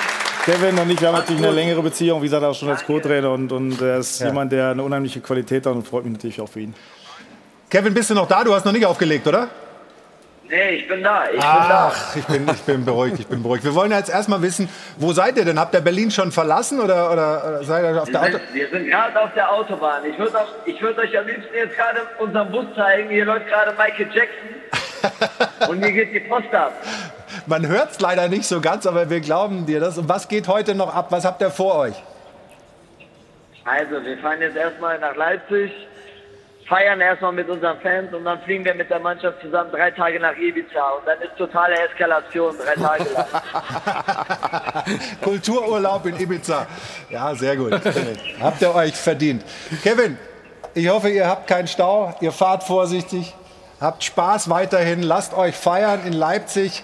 Wir grüßen nochmal äh, die Truppe im Bus. Das war eine Premiere. Und was willst du, Alfred? Ich will noch mal eins sagen, noch mal einmal Ja, zurück gerne. zu der äh, Diskussion von vorhin. Man kann ja diesem Konstrukt Leipzig kritisch gegenüberstehen. Aber wenn man diese Spieler, diese tollen Jungs, die wir gerade gestern gesehen haben, wenn man denen den Respekt nicht entgegenbringt, dass sie Großartiges geleistet haben, dann verstehe ich die Welt nicht mehr. Und ich finde, und ich finde es respektlos, wenn man, ich sag mal, die Frankfurter Mannschaft über die von Leipzig stellt, nur weil sie in einem anderen Club spielen. Das ist großartig, was die gestern mit zehn Mann gemacht haben. Das will ich nur noch mal sagen. Ist, glaube ich, angekommen, auch bei Kevin Kampel. Ich sage nochmal, liebe Grüße von uns hier aus der Runde in München. Das war toll, dass du dein Handy da nochmal benutzt hast für uns, für die vielen Fans zu Hause. Liebe Grüße und viel Spaß heute und dann in Ibiza. Und dann sieht man sich irgendwann in der neuen Saison wieder. Dann greift ihr Vielen wieder Dank. an. Dankeschön. Ja, lieb- Danke an euch alle. Macht's gut. Machen wir. Liebe Grüße. Ciao. Ciao. Danke, ciao.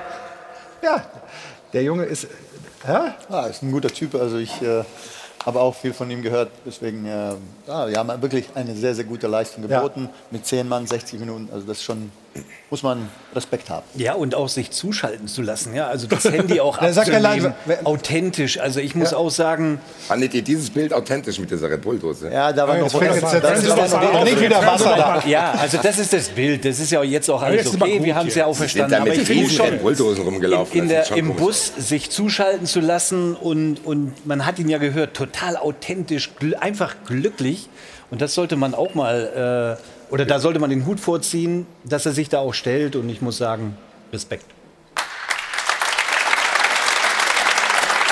Gibt es für die Eintracht eine Chance, in so eine Region vorzustoßen, wo RB jetzt schon ist, die schon ganz oben dran sind, die Nummer drei momentan in Deutschland? Ich, wir haben in der, in der letzten Woche hier so drüber geredet, dass das Umfeld, die Stadt, das, was so auch wirtschaftlich in der Region stattfindet, dass das das Potenzial bietet. Aber wie schwierig ist das? Ja, es ist natürlich schon so, dass die, die Mannschaften auch Bayern, Dortmund, Leipzig, ähm, Leverkusen Leverkusen, die haben nehmen. da nochmal schon, mal, schon mal einen Schritt weiter, das muss man ehrlicherweise sagen. Es geht ja bei uns darum, den Abstand zu verkürzen. Das ist halt das, das Ziel und deswegen, ähm, wenn es jetzt auch um die Zukunft geht, ähm, äh, machen wir das Step by Step. Aber die Jungs oder beziehungsweise die, die Mannschaften sind schon nochmal einen Schritt weiter als wir. Wir haben ja auch äh, bei uns die Frage der Woche zum Trainer des Jahres. Was euer Trainer geleistet hat, ist außergewöhnlich. Ja. Letztes Jahr Wolfsburg in die Champions League geführt, davor Linz in die Champions League geführt, jetzt mit euch äh, den Europa League-Titel gewonnen. Was macht ihn so wertvoll, nachdem das ja auch für ihn schwierig anfing das Jahr? Er ist natürlich jemand, der, der wirklich akribisch ist und der wirklich auch sehr, sehr gut vermitteln kann, der sehr im Detail auch ist und, und auch sehr perfektionistisch ist in den Bereichen und auch sehr viel Input gibt. So, das, deswegen hat es bei uns am Anfang auch etwas gedauert, weil natürlich unheimlich viel Inhalte, unheimlich viel Input. Mussten sich die Spieler Die umstellen? Spieler mussten sich etwas umstellen, die mussten sich daran gewöhnen, ähm, Verhaltensweisen ähm, mussten, sich, äh, mussten sie lernen, Automatismen, äh, Automatismen mussten sich entwickeln. Aber er ist jemand, der eine ganz klare Struktur, der eine sehr gute Gegneranalyse hat mit seinen, auch mit den Videoanalysten zusammen, da auch präzise dann auch ähm, die Jungs immer darauf vorbereitet und wirklich im Training eine ganz klare Struktur und Inhalte hat und die auch wirklich sehr, sehr gut vermitteln kann. Und das, das ist einer der, der Hauptgründe, warum wir dann auch im Nachhinein jetzt auch so erfolgreich geworden sind. Er hat noch einen Grund ausgemacht, ähm, der, glaube ich, sehr, sehr wichtig ist für den Erfolg und äh, hat den in der Pressekonferenz mit uns allen geteilt. Ja, und ich habe jetzt wieder mal so eine, eine Geschichte fürs Leben. Äh, ja, wisst ihr, wo die, die Ursache für den heutigen Titel liegt?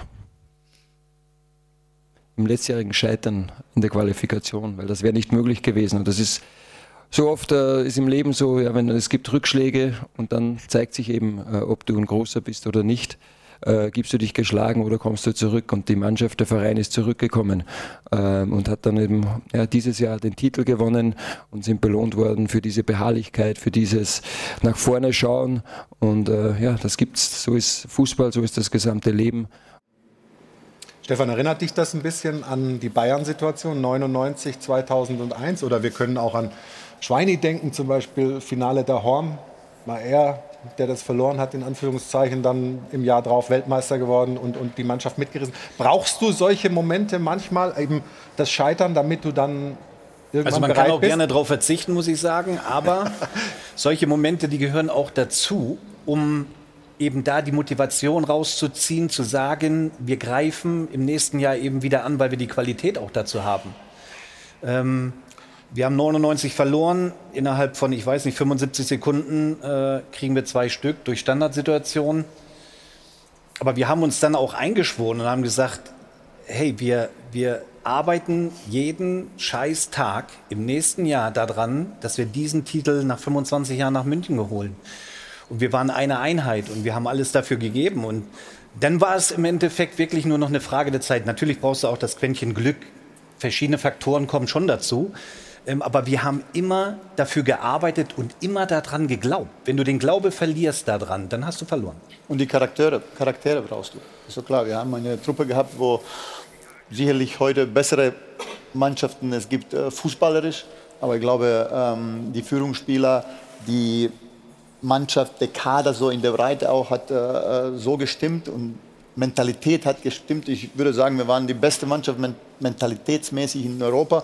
Deswegen haben wir es auch, wie Stefan sagt, für jeden Tag, jeden Tag daran geglaubt und dann nach zwei Jahren wieder äh, im Finale geholt. Kann, ich kann eine Anekdote erzählen. Da wirst du dich logischerweise daran erinnern können, weil du ja auch da saßt. Ich habe zu der Mannschaft gesagt, ich bin jetzt über 30, ich habe nicht mehr so viel Zeit, diesen Titel zu holen. Brazzo, du warst damals, keine Ahnung. 24. 24. Du hast noch ein Jahrzehnt, um diesen Titel zu holen. Für mich tickt die Uhr. Ich habe noch ein Jahr, vielleicht zwei, dann bin ich durch mit meiner Karriere. Ich will diesen Titel. Wir alle wollen diesen Titel. Und sie sind gefolgt und wir haben es geschafft. Und, und darauf bin ich auch heute nach vielen, vielen Jahren immer noch stolz. Wer, war, wer, ja. wer waren denn bei euch die Spieler, die auch so aus der Mannschaft heraus äh, den Glauben auf, auf das ganze Team übertragen haben? Ja, wir haben schon mit, mit, äh, mit Timmy Chandler, Makoto Hasebe, Kevin Trapp, äh, Seppel Rode, auch Gonzalo Pacencia. Also man muss sagen, wir haben eine sehr, sehr äh, Gruppe, also wir haben keine einzelnen Lieder in dem Sinne, sondern wir haben eine, eine Gruppe, die diese, die, die große Gruppe führt und die haben immer wieder auch äh, die Jungs ähm, auch wieder eingeschworen und, und haben auch immer äh, eine gute Stimmung und eine Verbindung gesorgt zwischen den einzelnen Spielern und das muss ich ehrlicherweise sagen, ich bin jetzt auch schon ein paar Jahre dabei, aber das muss man sagen, unsere Gruppe an sich äh, ist außergewöhnlich, was den Zusammenhalt angeht. Also es ist sehr, sehr respektvoll, jeder hat sich untergeordnet. Es war für viele auch sehr, sehr schwierig dieses Jahr, die wenig gespielt haben. Ähm, und da muss man sagen, das ist außergewöhnlich, dieser Zusammenhalt und das, was Hassan über euch beschreibt, in dem war bei uns auch so. Ich, ähm, es ist eine unheimliche Verbindung untereinander gewesen und gerade diese Spieler, Timmy Chandler, Makoto Hasebe und so, das sind Jungs, die, die binden die. Und es gibt eigentlich noch eine, noch eine Parallele zu eurem Weg 2001. Habt ihr, glaube ich, im Viertelfinale Manchester United, im Halbfinale Real Madrid ausgeschaltet und dann kommt der kleine, in Anführungszeichen, kleine FC Valencia, Valencia. ja.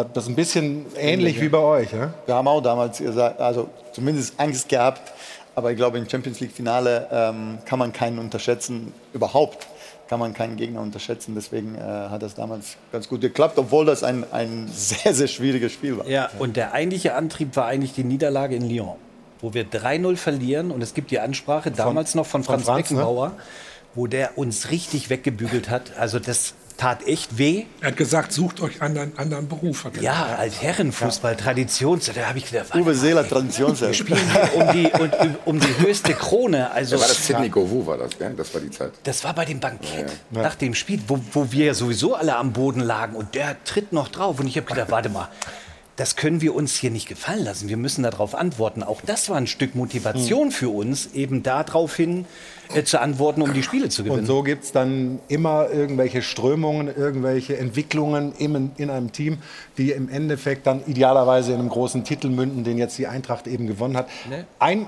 ein Satz noch äh, zu Hinti. Ähm, frei saufen haben wir gehört, hat er sein Leben lang was ist jetzt äh, mit der Eintracht? Bleibt der ewig oder wie, wie, wie kann man da schon was sagen? Hinti ist natürlich ein extrem wichtiger Spieler. Der hat ja äh, in den letzten Jahren herausragende Leistung gemacht, auch in diesem Jahr. Er hat am Anfang ein bisschen Schwierigkeiten gehabt. Ähm, aber er hat noch einen langfristigen Vertrag und, und von daher ähm, gehe ich mal davon aus, dass er bleibt. Also äh, ich glaube, er fühlt sich wohl, er weiß, was er, was er an der Eintracht hat und wir wissen, was wir an ihm haben. Und ich glaube, eins ist ganz wichtig noch, ähm, dieses Wort Entwicklung ist ja in Frankfurt nur wirklich das Zauberwort gewesen, nicht nur in der Saison, sondern über, über diesen ganzen Zeitraum. Ihr seid viermal abgestiegen und das ist im Großen und Ganzen. Ähm, dann war der in der Relegation fast wieder abgestiegen, Pokalfinale verloren, dann eben gewonnen. Es wurde immer so ein kleiner Stein drauf gesetzt. Dann Chelsea im Elfmeterschießen gescheitert. Und dieses Scheitern, das wiederholt sich immer. Und jetzt dieses Ding gewonnen zu haben.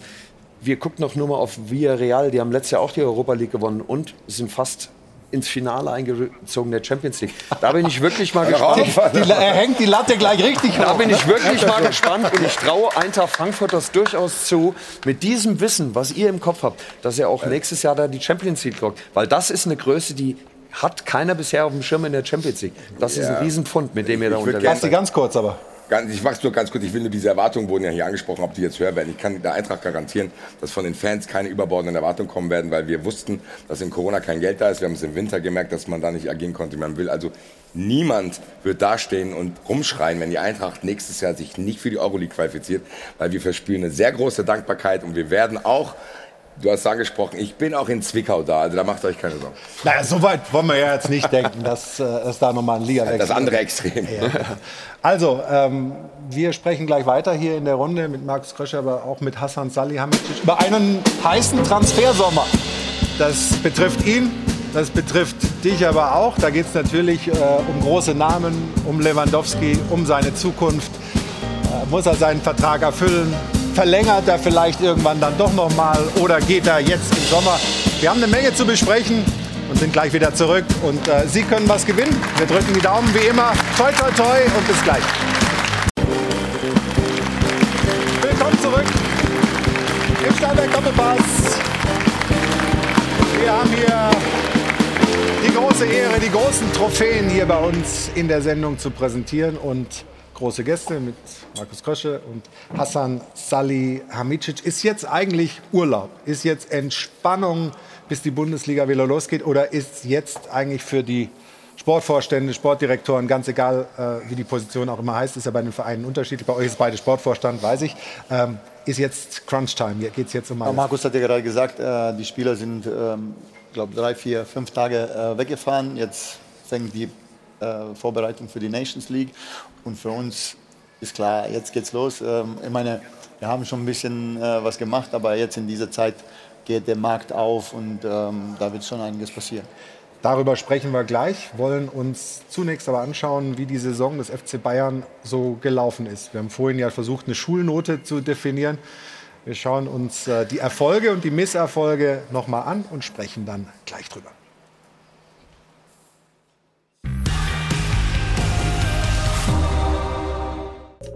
Dass die Saison holprig werden würde, deutet sich bereits Ende Oktober an. 0 zu 5 in Mönchengladbach, das krachende Aus im DFB-Pokal. Fünfeinhalb Monate später nach dem Aus in der Champions League gegen Villarreal steht dann fest, der FC Bayern spielt eine Saison deutlich unter seinen Möglichkeiten.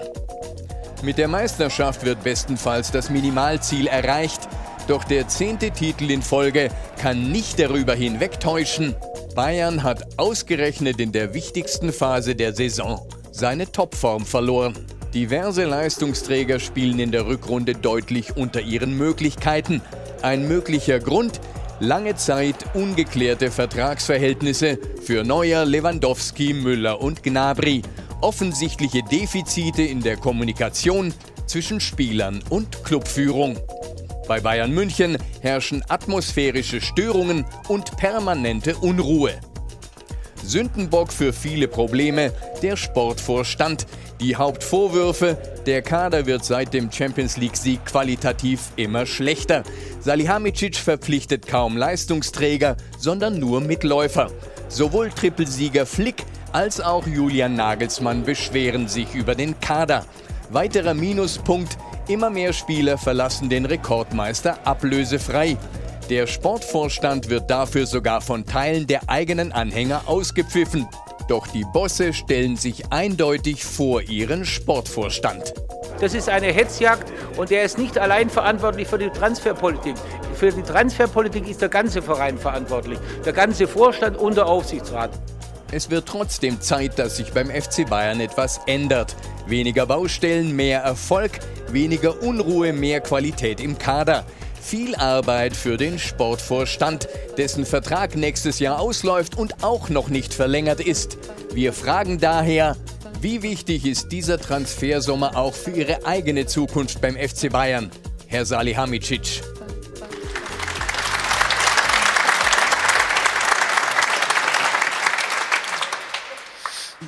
Also meinen Vertrag äh, mache ich mir gar keine Gedanken. Ich mache mir eher äh, Gedanken um, äh, um die Mannschaft eben. Ähm, wir wollen was entwickeln, wir wollen natürlich die Mannschaft verstärken ähm, in unseren Möglichkeiten. Aber ähm, was äh, mit meinem Vertrag ist, das, da bin ich völlig entspannt. Okay, wann wird darüber gesprochen? Das ist die Sache des Aufsichtsrats und ähm, ja, ansonsten mache ich meinen Job ganz normal. Also das, äh, darüber wird sich der Aufsichtsrat Gedanken machen. Wenn wir jetzt die Analyse aus diesem Film mal zugrunde legen, glaube ich, da wir, haben wir zumindest Einigkeit. Ähm, die Hinserie war stark, in der Rückserie ging es nicht mehr so gut. Was sind die Gründe dafür? Ein paar haben wir versucht anzusprechen. Also, wenn man jetzt zurückblickt, ähm, ganz klar, wir haben äh, sehr, sehr gut angefangen. Wir haben mit dem neuen Trainer ähm, schwierige Vorbereitungen gehabt, aber dann ähm, kamen auch alle zurück und dann ähm, haben wir eigentlich guten Start gehabt, haben, sind dann frühzeitig im, im Pokal ausgeschieden, aber äh, wir haben wirklich begeisternden Fußball gespielt, unser Pressing hat gestimmt, ähm, die alle haben sehr gut mitgemacht. Und äh, ja, die Hinrunde war wirklich gut. Ähm, nach, der, nach, der, ähm, nach Weihnachten kamen wir zurück, haben gleich elf Infizierte, Corona-Infizierte gehabt, ähm, sind dann nach Gladbach gefahren und haben gleich das Bundesligaspiel äh, verloren, haben dazu ähm, Leon Goretzka gehabt, der verletzt war, der dann vier Monate ausgefallen ist, haben nach der Pause dann äh, Alfonso Davis, der auch für unser Spiel sehr wichtig ist, ähm, ähm, hat eine Herzmuskelentzündung gehabt und äh, auch drei Monate ist er ausgefallen. Und solche Spieler kannst du schwer ersetzen, das ist klar. Ähm, es war, wir kamen nicht richtig in, äh, in Tritt. Wir haben zwar immer wieder Spiele gewonnen und äh, haben eben am Ende die Meisterschaft gewonnen, ähm, was auch der ehrlichste Titel ist.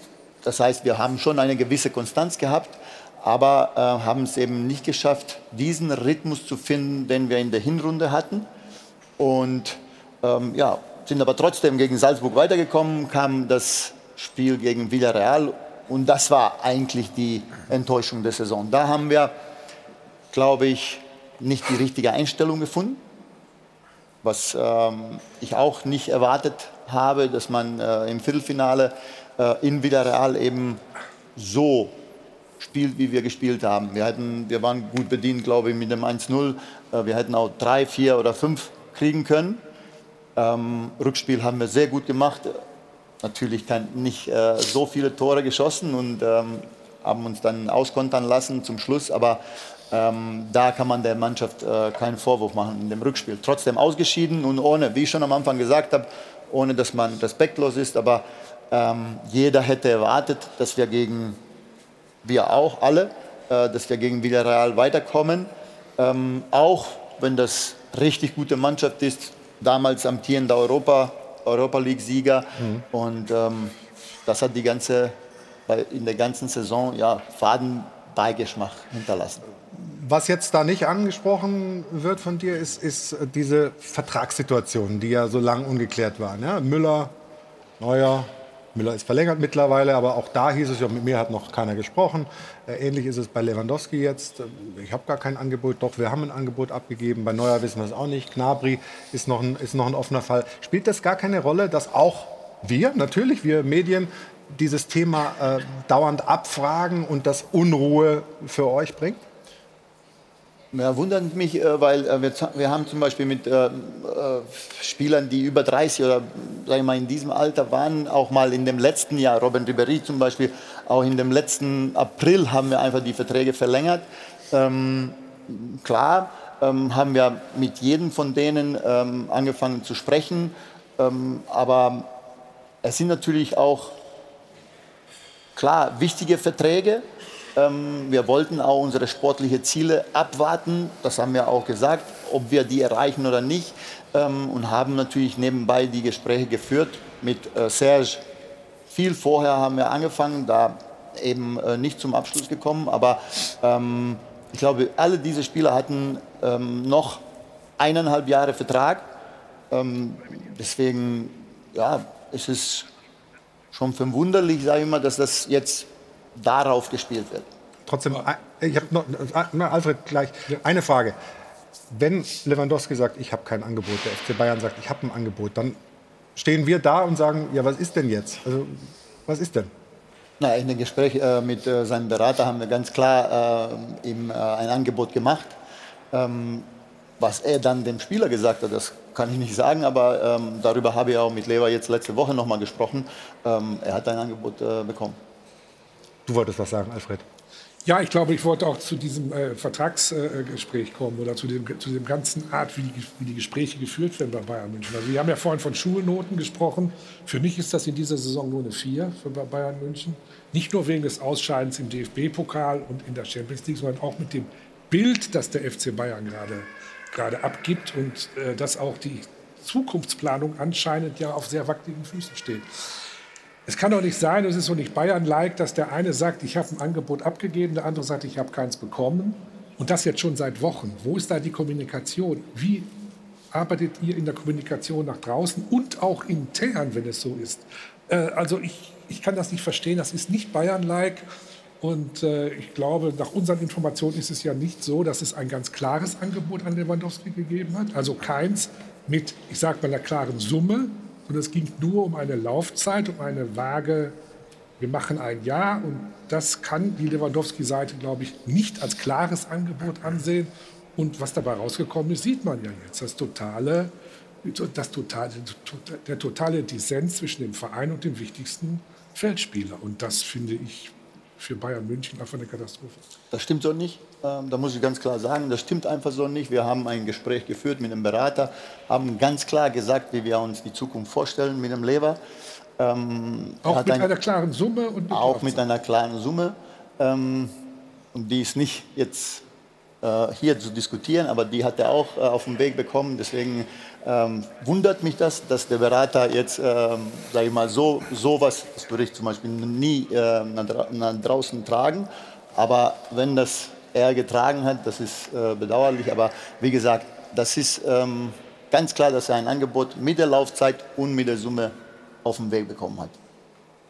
Was ist denn eigentlich jetzt mit Lewandowski und dem Angebot von Barcelona? Auch da gibt es von der Lewandowski-Seite gestern, zumindest in der Bildzeitung auch zu lesen, äh, ein Angebot von Barcelona, weiß ich nicht, 32 Millionen, 33 Millionen Ablöse. Gibt es ein, gibt es Kontakt von Barcelona zu euch? Also eins ist klar, der Lever hat ein Angebot bis, äh, äh, einen Vertrag bis äh, Sommer nächsten Jahres und den will er auch erfüllen.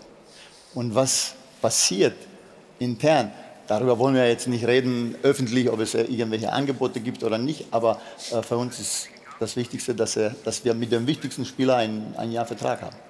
Gibt es den Sie, den viele Vereine in Europa gerne hätten. Gibt es ein Preisschild oder ist das, ist das weil die, die, die Aussagen der letzten Wochen waren ja, Vertrag bis 23 und er wird den erfüllen. Ende aus Mickey Mouse. Das ist nach wie vor der Stand. Ich glaube, dazu haben wir uns auch alle geäußert. Und glaubst du, dass Lewandowski dann, wenn er weg will, wenn möglicherweise die Familie weg will, ähm, dann trotzdem performt wie bisher 35, 40 Tore äh, schießt? Oder könnte das seiner Leistung abträglich sein, wenn er, sagen wir mal, gegen seinen Willen beim FC Bayern Ich habe es ja letzte Woche muss. schon gesagt, ich vergleiche das sehr wohl mit Kostic-Situation am Anfang äh, in Frankfurt, der auch weg wollte, der sich dann aber charakterlich eben so gezeigt hat und alles für den Verein getan hat und das erwarte ich von Lewandowski auch. Ist ja auch in seinem eigenen Interesse. Also wenn er, der kann sich ja nicht ein Jahr hängen lassen und dann. Nein, geht sagen, auch nicht. Geht auch nicht. Dafür wird er ja auch bezahlt und nicht wenig. Er will ja auch weiterspielen. Und er hat den Vertrag und den hat er, wenn der Verein sagt, äh, er muss ihn erfüllen, den hat er auch zu erfüllen. Und zwar mit der absoluten Leistungsbereitschaft, so wie Kostic bei Eintracht Frankfurt. Aber zweifelt da jemand dran? Und Lewandowski, dass wenn er jetzt bleiben muss, dass er das nicht macht. Also ich glaube nicht, ich glaube, ich habe noch nie so einen Profi im Wortsinne gesehen wie Lewandowski. Ich hätte als Bayern sich keine Angst, dass der sich nicht reinhängt, auch aus Eigeninteresse, wenn er danach irgendwie weg will. Ich glaube, das Hauptproblem ist, dass, glaube ich, auf dem Beratermarkt so eine Veränderung stattfindet, dass die alle ihre Spieler unbedingt ablösefrei gehen lassen wollen. Das merkt man ja überall. So, dann fließt das Geld komplett aus dem Markt in die Berater rein. Dann hast du hier einen Labern, da einen Labern. Also ich glaube gar nicht, dass das so einfach ist, wie das hier dargestellt wird für äh, Brazzo. Das, ich glaube, das ist eine sehr schwierige Gemengelage, weil auch durch Corona und auf diesem Beratermarkt gerade eine Veränderung stattfindet, wo Bayern sich dann halt auch mit Vereinen messen muss, die halt komplett andere Mittel haben. Also ich weiß nicht, ob das so einfach ist, wie manchmal getan wird. Und wir reden, natürlich- und wir reden über Bayern München. Ne? Das ist ja nochmal eine andere Stufe. Ne? Er hat natürlich einen ja. Berater, der dem den Kopf verdreht und dem schon das ganze Jahr, vielleicht auch die ganze Hin äh, Rückrunde den Kopf verdreht hat. Und ähm, das ist einfach nicht sauber. Deswegen das, weiß ich nicht zum Beispiel, ob das Thema Unzufriedenheit, Lewandowski ist unzufrieden. Ich bin da immer total zurückhaltend. Äh, warum ist er unzufrieden? Ist der Berater unzufrieden, weil er noch äh, mehr in der, äh, auf dem Bankkonto braucht? Oder was ist das? Wie, oder ist äh, vielleicht nach x Titeln, x Meisterschaften und so, dass du irgendwann sagst, so, jetzt habe ich genug erlebt. Ich kann mir das nicht vorstellen, weil dem, wie du sagst, mega Vollprofi Lewandowski, der, der spielt keine, keine Nummer da. Das kann ich mir nicht vorstellen. das ist das Problem, was wir Vereine ja haben, und das, das ist ja jetzt, im, muss man ja sagen, jetzt extremer geworden, dass gerade im Top-Level-Bereich sehr, sehr viele Spieler auslaufen lassen wollen. Warum? Weil mittlerweile Player am Markt sind, die unfassbare Summen bezahlen können. Und natürlich, früher war das so, da waren dann auch die Top-Clubs, die waren irgendwo auf dem gleichen Level. Da gab es dann vielleicht bei dem einen mal einen Euro mehr oder mal einen Euro weniger. Aber jetzt sind die Diskrepanzen zwischen was Clubs zahlen können, City, PSG, äh, im Vergleich zu Clubs auch Also wenn wir hören, dass. Mbappé offensichtlich 300 Millionen Signing-Fee gekriegt hat für seine Verlängerung bei PSG, ich meine, das ist ja Und deswegen ist es so, deswegen wollte ich wollte mal nur sagen, das ist für Hassan extrem schwierig und für uns Clubs generell, aber gerade auch für Hassan, wenn er im Wettbewerb ist mit, mit PSG und mit Manchester City, mit diesen Clubs, dann ist es brutal schwer. Und deswegen versuchen auch viele, gerade Topspieler, auslaufen zu lassen, weil sie einfach das Gefühl haben, sie haben da nochmal eine Möglichkeit, mal richtig drauf zu kriegen. Und nochmal, es ist ja wirklich, äh, dass für die Clubs ist es wirklich wichtig, dass die Spieler dann ähm, nicht dieses im Kopf haben, was er sagt, äh, was der Markus sagt, dass die ablösefrei wechseln, weil äh, da wird natürlich aus dem Markt das Geld rausgezogen, was uns am Ende fehlt. Nochmal was zum Lever. Wir haben die größte Wertschätzung dem Lever gegenüber. Diese Situation hatten wir auch vor zwei, drei Jahren. Da haben wir den Vertrag verlängert gehabt und dann ist er zum besten Spieler der Welt geworden. Ich glaube, dass ähm, der FC Bayern sich auch immer korrekt verhalten hat, immer dem, Gegen äh, dem äh, Lever gegenüber die größte Wertschätzung gezeigt hat. Aber hier stimmt ja was nicht. Äh, Lewandowski will den Vertrag ja nicht auslaufen lassen. Lewandowski will ja jetzt weg. Er will euch ja noch eine Ablöse. Das war jetzt äh, und, ja, äh, auf er will ja jetzt weg. Und nach den Informationen äh, unserer Kollegen in München, die immer sehr gut informiert sind, gibt es seit gestern ein schriftliches Angebot von Barcelona über 32 Millionen Euro. Dazu hat Hassan schon gesagt, dass Aber er das, das, das äh, wollen wir nicht öffentlich diskutieren, welche Angebote es gibt oder nicht. Und Real Madrid könnte ja jetzt, da Mbappé nicht kommt, auch wieder Interesse haben. Das heißt, es ist eine Situation entstanden, in der jetzt ja irgendwann mal gesprochen werden muss und irgendwo mal eine Klarheit herbeigeführt werden. Aber wir sind doch ganz klar, oder nicht? Haben wir, das, haben wir uns nicht alle dazu geäußert? Er, er erfüllt seinen Vertrag. Das ist die klare Aussage Klare vom Aussage. FC Bayern. Aber natürlich ähm, ist bis zum 31. August das Transferfenster offen.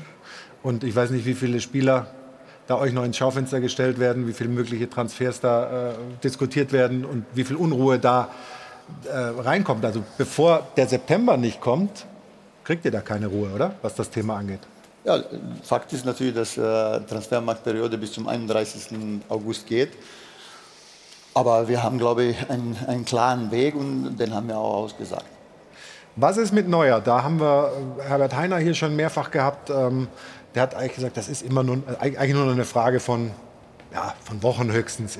Seid ihr jetzt kurz davor oder? oder? Ja, also da bin ich sehr optimistisch. Ähm, Der Manuel ist ganz, ganz wichtiger Spieler in unserer Mannschaft. Er ist einer, sage ich mal, der, der Schlüssel für den Erfolg und ähm, ähm, da bitte ich noch um äh, vielleicht ein wenig Geduld, aber da sind wir auf einem sehr guten Weg und der Manuel, ich bin optimistisch, dass der Manuel in den nächsten Jahren äh, bei uns spielen wird.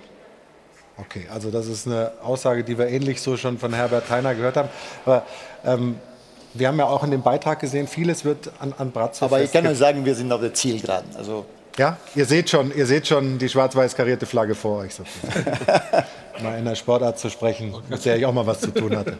Ähm, Stefan, vieles wird an Brazzo festgemacht. Ist das eigentlich in Ordnung oder wie siehst du das? Nein, da hat ja der Uli Hoeneß eben gerade im Interview auch klar und deutlich Stellung zu genommen. Es ist ja nicht eine Person, die alles entscheidet. Das ist ja totaler Quatsch. Ist bei Eintracht Frankfurt genau dasselbe. Da entscheidet man im Team. Ähm, und damit hat äh, Uli Hoeneß, wie gesagt, in dem Interview alles gesagt. Brazzo, wie ist es denn? Wie, viel, wie oft musst du oder ihr als Vorstand und als Aufsichtsrat letztlich dem Trainer sagen, ja, schöner Gedanke mit dem Spieler, aber dafür reicht unsere Kohle nicht. Ist das mittlerweile Ich glaube, da muss man auch, ähm, darüber haben wir auch vorhin gesprochen, äh, die finanziellen Möglichkeiten der Vereine sind jetzt, also ohne dass man jammert. Ähm, wir haben vor zwei Jahren äh, die Champions League gewonnen und äh, wie ich schon gesagt habe, wir haben versucht, diese wichtigen Spieler zu halten. Kingsley, ähm, Jo Kimmich, Leon Goretzka, Müller, Neuer, ähm, versuchen eben den Kern der Mannschaft zusammenzuhalten. Und natürlich in der Pandemie haben uns 100 bis 150 Millionen pro Jahr gefehlt. Ähm, äh, es war natürlich schwierig, ähm, Top-Spieler in diesem Markt zu kaufen, ganz klar. Und ähm, ja, haben versucht natürlich äh, Lösungen zu finden. Manchmal funktioniert ein Transfer, manchmal ähm, funktioniert einer nicht. Aber was wäre zum Beispiel nach dem Champions League-Sieg, was wäre, sage ich mal, normal gewesen? Normalerweise hält man alle Spieler und gibt ihnen natürlich die Möglichkeit, in den nächsten Jahren genau so die Champions League zu gewinnen. Es war aber nicht möglich. Es war nicht möglich, Perisic, Coutinho, alle diese Spieler, äh, Thiago, alle diese Spieler zu halten, weil wir einfach nicht die finanziellen Möglichkeiten gehabt haben. Und äh, klar haben wir versucht, andere Wege zu, zu finden ähm, und haben versucht auch dazu, vielleicht ein paar Talente ranzuführen, um ähm, ja, auch da, sage ich mal, ähm, zu entwickeln, den Club zu entwickeln. Ist uns gelungen mit äh, Jamal Musiala, mit Alfonso Davis, jetzt sind noch Stanisic, Vidovic, äh, auch dazugekommen. Wir versuchen eben das, was in unseren Möglichkeiten ist. Darf ich dich mal fragen? Du hast ähm, jetzt sehr analytisch diese ganze Situation bewertet, aber in erster Linie bist du ja mal ein Mensch. Wenn dieser ganze Dreck und dieser ganze Kritik, das eine ist unsachlich, das andere kann ja auch sachlich Kritik, das ist ja ganz wichtig. Wenn das alles bei dir abgeladen wird, was macht das mit dir? Ich bin, wie ich schon vorhin gesagt habe, bin entspannt eigentlich. Äh, Ich versuche meinen Job zu machen. Ich habe gesagt, äh, mit sachlicher Kritik kann ich sehr, sehr gut umgehen. Äh, Wenn es unsachlich wird, ist es schwierig. Und besonders, wenn natürlich meine Familie reingezogen wird, dann das kann ich nie akzeptieren oder respektieren. Ansonsten bin ich entspannt. Auch finde- wenn, aber ich finde, auch wenn Max Eberl schon diskutiert wird und sowas, das sind, ja alles, das sind ja alles Dinge, die einen doch im Alltag beeinflussen. Das ist ja eine so tief persönliche Note, die oft eher abschneidend auch ist. Da kann man echt entspannt bleiben. Bei dem ja, Druck. wissen Sie, im, im, im Club intern ähm, haben wir alle gute Kommunikation. Wir arbeiten sehr, sehr gut miteinander. Äh, wir arbeiten sehr, sehr gerne mit Oliver Kahn, mit dem Herbert Heiner zusammen. Äh, wir unterstützen uns gegenseitig, werden vom äh, Aufsichtsrat unterstützt, sind eine Gruppe im, im äh, Vorstand, äh, die sich ständig abspricht. Das, äh, was äh, in der Öffentlichkeit natürlich ähm, das Bild ist, das ist richtig, das ist jetzt in den letzten Monaten nicht gut gewesen, muss man sagen, aber ähm, natürlich auch durch die sportlichen Misserfolge, sagen wir mal, dass wir in dem, äh, in dem Achtelfinale, im Viertelfinale der Champions League ausgeschieden. Aber ich glaube, ähm, ich kann auch sagen, dass wir auch in dieser Saison viel ge- dazugelernt haben. Haben wir auch vorhin ähm, gehabt. Ich glaube, die Mannschaft dadurch, dass wir vielleicht diese Einstellung in dem Viertelfinale nicht gefunden haben, dadurch, dass wir auch, muss man auch ansprechen, ähm, die Spieler nach Ibiza gehen lassen haben, ähm, das war auch nicht optimal. Ähm, wir haben das auch, das habe habe ich auch mit der Mannschaft äh, bes besprochen. Ich hoffe und ich glaube aber, äh, wir haben sehr, sehr gute Typen, wir haben sehr, sehr gute Mentalität in der Mannschaft, wir haben Spieler, die sich selber darüber äh, Gedanken machen. Ich halte meinen Kopf gerne dahin, stelle mich vor die Mannschaft, aber wir wollen, wir haben, ich kann sagen, wir haben viel gelernt und wollen es nächstes Jahr besser machen. Das ist das, was ich sage. Das ist eine Ansage von Hassan Salihamidzic. Wir sprechen gleich weiter mit dem FC Bayern München. Aber auch bei uns geht es ja immer ums Geld. Diesen Fall aber für die gute Sache. Dafür, nur dafür hauen wir ja so, so Stehsatzsprüche raus, damit hier ordentlich was zusammenkommt. Und da ist wieder was zusammengekommen. Und Ruth erzählt uns ein bisschen mehr darüber. Das ist so, Flo. Also wir haben ja über so viel Geld schon gesprochen, wie man es auf dem Transfermarkt anwenden kann. Aber wie gesagt, jetzt geht es um Geld für den guten Zweck. Und zwar ist natürlich wieder über diverse Kanäle viel Geld zusammengekommen, über das Phrasenschwein, über Ihre Spenden, liebe Zuschauer, über die weiße Weste und das Zutun von Schöner Wohnen Polarweiß. Vergangene Woche wurde schon ein Scheck überreicht an die Initiative We Are All Ukrainians, die humanitäre Hilfe vor Ort in der Ukraine leistet. Da gingen 15.000 Euro an diese Initiative. Aber auch heute wird es einen Scheck geben, einmal mehr an die Stiftung von Nevin Subotic, dem ehemaligen Bundesliga-Profi, der da auch in den den äh, vergangenen Jahren damit betraut wurde. Auch hier 15.000 Euro. Wir freuen uns sehr, dass so viel zusammengekommen ist. Danke für diesen Applaus. Und äh, Näheres dazu sagt uns der Brandmanager von Schöner Wohnen Polarweiß, Herr Beck. Hallo nach München. Mit der Spende aus der Kooperation Die Weiße Weste haben wir in der vergangenen Woche eine sehr gute Entscheidung für die Initiative We Are All Ukrainians getroffen. Damit kann viel Gutes bewirkt werden. Dennoch freue ich mich, auch heute wieder eingeladen zu sein, denn trotz der schrecklichen Bilder aus der Ukraine darf man die weiteren Herausforderungen der Welt nicht vergessen. Seit vielen Jahren unterstützen wir die Stiftung von Neven Subotic, die damit Brunnenbauprojekte in Ostafrika umsetzt. Viele Menschen dort haben immer noch keinen Zugang zu sauberem Wasser, verbunden mit vielen Einschränkungen im täglichen Leben und auch mit schlechten Bildungschancen für die Kinder. Gerne möchten wir von Schöner Wohnen Polarwas unser Engagement fortsetzen und spenden für den Wohnbau 15.000 Euro. Wir wollen damit auch hinweisen, dass es weitere Organisationen gibt, die heute unsere Unterstützung benötigen. Vielen Dank, Neven, für dein Engagement und schönen Gruß in die Runde. Ja, vielen Dank dafür. Hier habe ich diesen Check von Schöner Polarweiß. Und das geht alles an die Neven Subotic äh, Stiftung. Und Neven müsste uns jetzt zugeschaltet sein. Da hinten sehen wir ihn. Grüße dich, Applaus für ihn aus München.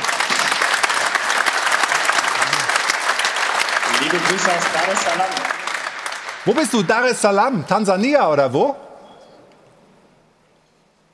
Tansania, das ist äh, das, das, Heimat oder das Heimort des Friedens äh, umgesetzt übergesetzt. Und da wir ja in Ostafrika arbeiten, ist Tansania auch ein Land, in dem wir arbeiten. Jetzt waren wir letzte Woche unterwegs und haben Kontrollprüfungen äh, gemacht und jetzt ab morgens machen wir eher die Büroarbeit. Ab Donnerstag sind wir dann in Kenia. Okay, also du bist unterwegs. Kannst du unseren Zuschauerinnen und Zuschauern vielleicht noch ein bisschen sagen, was ihr mit dem Geld anfangen werdet? Ein bisschen, was haben wir ja gerade in dem Beitrag schon gesehen. Ja, vielen Dank erstmal an äh, Sport 1 und auch Schöner Wohnen Polarweiß. Das ist eine sehr wichtige Unterstützung und so dieses Dank möchte ich auch gerne aussprechen an alle, die sich auch daran beteiligt haben. Ähm, für uns geht es darum, das Menschenrecht auf Zugang zu sauberem Wasser zu realisieren. Denn beispielsweise in Tansania gibt es ca. 25 Millionen Menschen, die tagtäglich keinen Zugang zu sauberem Wasser haben. Das ist menschenunwürdig. Äh, das ist schon so leider in den letzten äh, Jahrzehnten und Jahrhunderten gewesen. Wir möchten einfach diesen Bann brechen, denn man kann sich vorstellen, wenn man jeden Tag verunreinigtes Wasser zu sich nimmt, dann schadet das nicht nur an die Gesundheit, sondern vor allem auch die Aufstiegschancen, die durch die Bildung ermöglicht werden. Deshalb möchten wir an einer sehr strategischen Stelle sicherstellen, dass Menschen menschenwürdig auch äh, Möglichkeiten haben, sich fortzubilden äh, und dann auch ich hoffentlich in 10, 20, 30 Jahren noch viel, viel mehr dazu beitragen können, unsere Gesellschaft auch in Deutschland ähm, voranzubringen. Denn auch hier gibt es sehr viele Menschen, die genial sind, ähm, wo aber der Weg zur Schule einfach nicht möglich ist, weil beispielsweise die älteren Töchter oder die Frauen eben ähm, Wasser holen müssen und das aus einer Quelle, die verdreckt ist, also wo auch äh, Tiere ihr Geschäft reinmachen und die dann auch noch irgendwie drei Stunden zu Fuß weit weg ist. Und dank euch ist das Geschichte, denn sauberes Wasser kommt dann direkt aus der Gemeinde. Super. Neven, das ist sehr beeindruckend, äh, dich darüber sprechen zu hören. Und danke für deinen Einsatz mit deiner Stiftung. Und wenn wir da einen kleinen Teil nur dazu beitragen können, da ähm, das Leben für viele Menschen besser zu machen, dann sind wir sehr, sehr glücklich. Aber wenn wir dich jetzt gerade äh, hier haben, du als BVB-Spieler, ehemals Legende, ähm, der Trainerwechsel Rose jetzt doch raus. Äh, Was hast du aus der Ferne Afrikas äh, dazu zu sagen? Ja, ich glaube, wieder so ein Jahr in Dortmund, wo keiner wirklich mit zufrieden ist. Es war zwar nicht schlecht, wirklich, also zumindest nicht katastrophal, aber weit davon, dass wir sagen können, dass jetzt was Positives großartig aufgebaut wurde. Bis dahin, dass einige Spiele einfach super gegriffen haben, äh, wie beispielsweise der Bellingham. Ähm, aber jetzt beginnt das wieder von neu.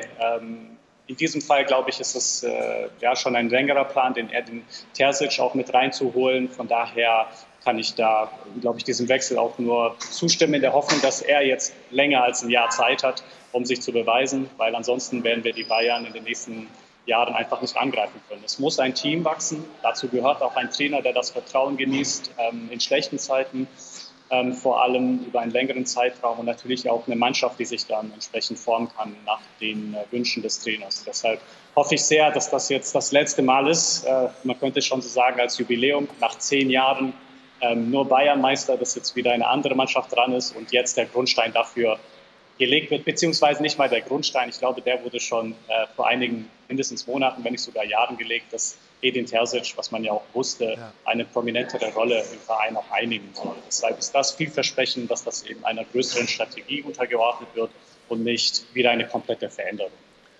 Und weil das Geld, was wir hier ja sammeln, immer für einen guten Zweck ist, sage ich jetzt mal, die Hoffnung stirbt zuletzt. Da haben wir schon wieder drei Euro fürs nächste Jahr, oder?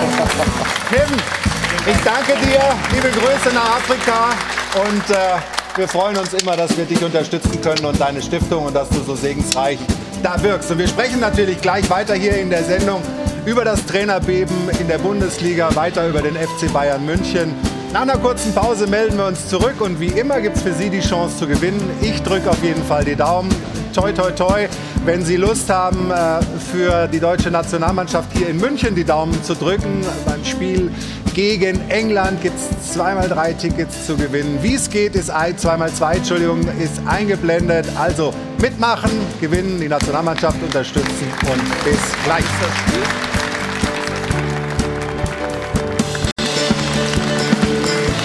Willkommen zurück.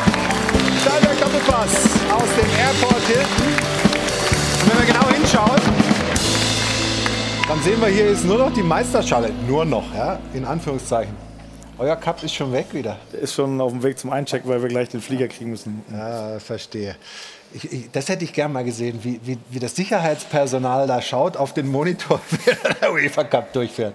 Ja, wir haben es auf dem Hinflug erlebt. Also äh, waren freudige Gesichter auf jeden Fall. Ja? Ja, ja. Musste der Fotos machen mit den Leuten da? Nee, nee, das nicht, aber sie waren, äh, haben Fotos von der Kiste gemacht. Auch schön. Ja. Sind wir noch ein bisschen beim FC Bayern? Ähm, ein Neuzugang ist schon bestätigt, Masraui. Was ist mit Grafenberg? Auch äh, Ajax? In guten Gesprächen. Und ist es dann vorbei oder kommt noch mehr? Na, wir wollen schon ähm, die Mannschaft ähm, verstärken, in der Spitze, punktuell, aber auch in der Breite.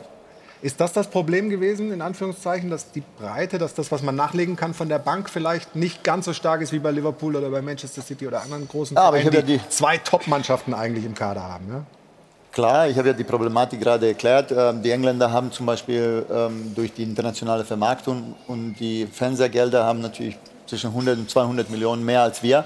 Ähm, Nach dem Champions League-Sieg habe ich ja auch erklärt, dass die Gehälter eben schon, ähm, ah, schon äh, sag ich mal, weggelaufen sind. Ähm, natürlich, weil die Spieler auch ähm, Markt haben und sich sehr, sehr gut präsentiert haben in Europa. Das äh, wird der Markus äh, wahrscheinlich auch merken. Aber ähm, wir haben eben in unseren Möglichkeiten versucht, ähm, die, ähm, ähm, die Lösungen zu finden. Manchmal funktioniert es, manchmal funktioniert es nicht. Aber ich glaube, dass, ähm, ähm, ja, dass äh, jetzt äh, wollen wir auch ähm, ein, zwei Sachen mehr machen. Nachdem ich ihn gestern habe spielen sehen und nachdem ich eure Abwehr in der letzten Saison gesehen habe, Schlotterbeck. Wäre das nicht einer für euch gewesen? Habt ihr ihn nicht gekriegt? Habt ihr ihn verschlafen oder was war das? Ne, wir haben äh, mit Lukas, mit ähm, Upamecano, mit ähm, Benji Pavard und äh, Tangi haben wir vier Innenverteidiger. Ähm, jetzt haben wir äh, Masraoui für die rechte Seite und äh, Jung Stanisic und auf der anderen Seite Alfonso und Omar, äh, sodass unsere Abwehr gut aussieht. Klar ähm, äh, hat das ja, haben die Abläufe vielleicht nicht gestimmt, aber er hat auch sehr, sehr gutes Spiel gemacht, muss man sagen. Aber ähm, ich glaube an unsere Jungs. Was ist denn möglich in der neuen Saison um die Schulnote? Da können wir uns ja jetzt streiten, ob es eine 3 ist oder was Vier. hast du gesagt, Vier. eine 4. Äh, dass die deutlich besser wird. Also was, was sind die Saisonziele, die man jetzt schon, wo die äh, abgelaufene Saison gerade erst vorbei ist, äh, formulieren kann? Also ich glaube, ähm, wir haben eine Mannschaft, die sehr, sehr gut zusammengestellt ist, glaube ich erstmal. Ähm, mit dem Kern der deutschen Nationalmannschaft.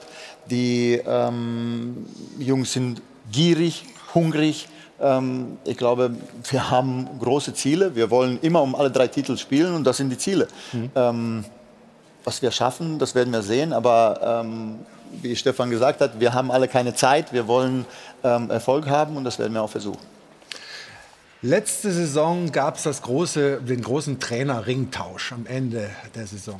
Ja, da ging Nagelsmann von Leipzig zu den Bayern, Glasner zu euch. Wir sind aber die eigentlich die einzigen zwei, die zumindest in der Spitze da überlebt haben. Andere äh, sind mittlerweile schon wieder weg. Und auch jetzt, nach der Saison, hat es wieder ordentlich gerappelt auf dem Trainermarkt. Und auch das ist eine Zwickmühle, in der die Verantwortlichen oft sind.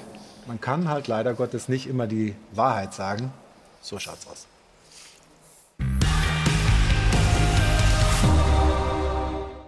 Wolle schöne Rose kaufen? Nein, danke, noch nicht mal behalten. Marco Rose hat in Dortmund ausgeblüht. Ich finde es Wahnsinn. Doch die zuständigen Gärtner haben bereits ein neues Beet angelegt und die frische Tulpenzwiebel hatten sie schon im Regal. So schaut's aus. Bis zum 33. Spieltag war das eine ausgesprochen trainerschonende Saison. Nur fünf Entlassungen, so wenig wie seit zig Jahren nicht. Doch dann kam am 34. Spieltag um 17.25 Uhr der Schlusspfiff und plötzlich brachen alle Dämme und schwemmten fünf weitere Cheftrainer einfach den Bach runter. So schaut's aus. Das große Trainerbeben auch deshalb so überraschend, weil viele Clubverantwortliche der Öffentlichkeit bis zuletzt frech ins Gesicht gelogen haben. Pinocchio Nummer 1, Sebastian Kehl. Klares Bekenntnis zu Marco Rose, richtig? Habe ich richtig verstanden? Nicht, dass wir wieder Interpretationsspielraum lassen. Das ist so, ja. So schaut's aus. Und auch in Wolfsburg hat die Lügenliga eine Zweigstelle.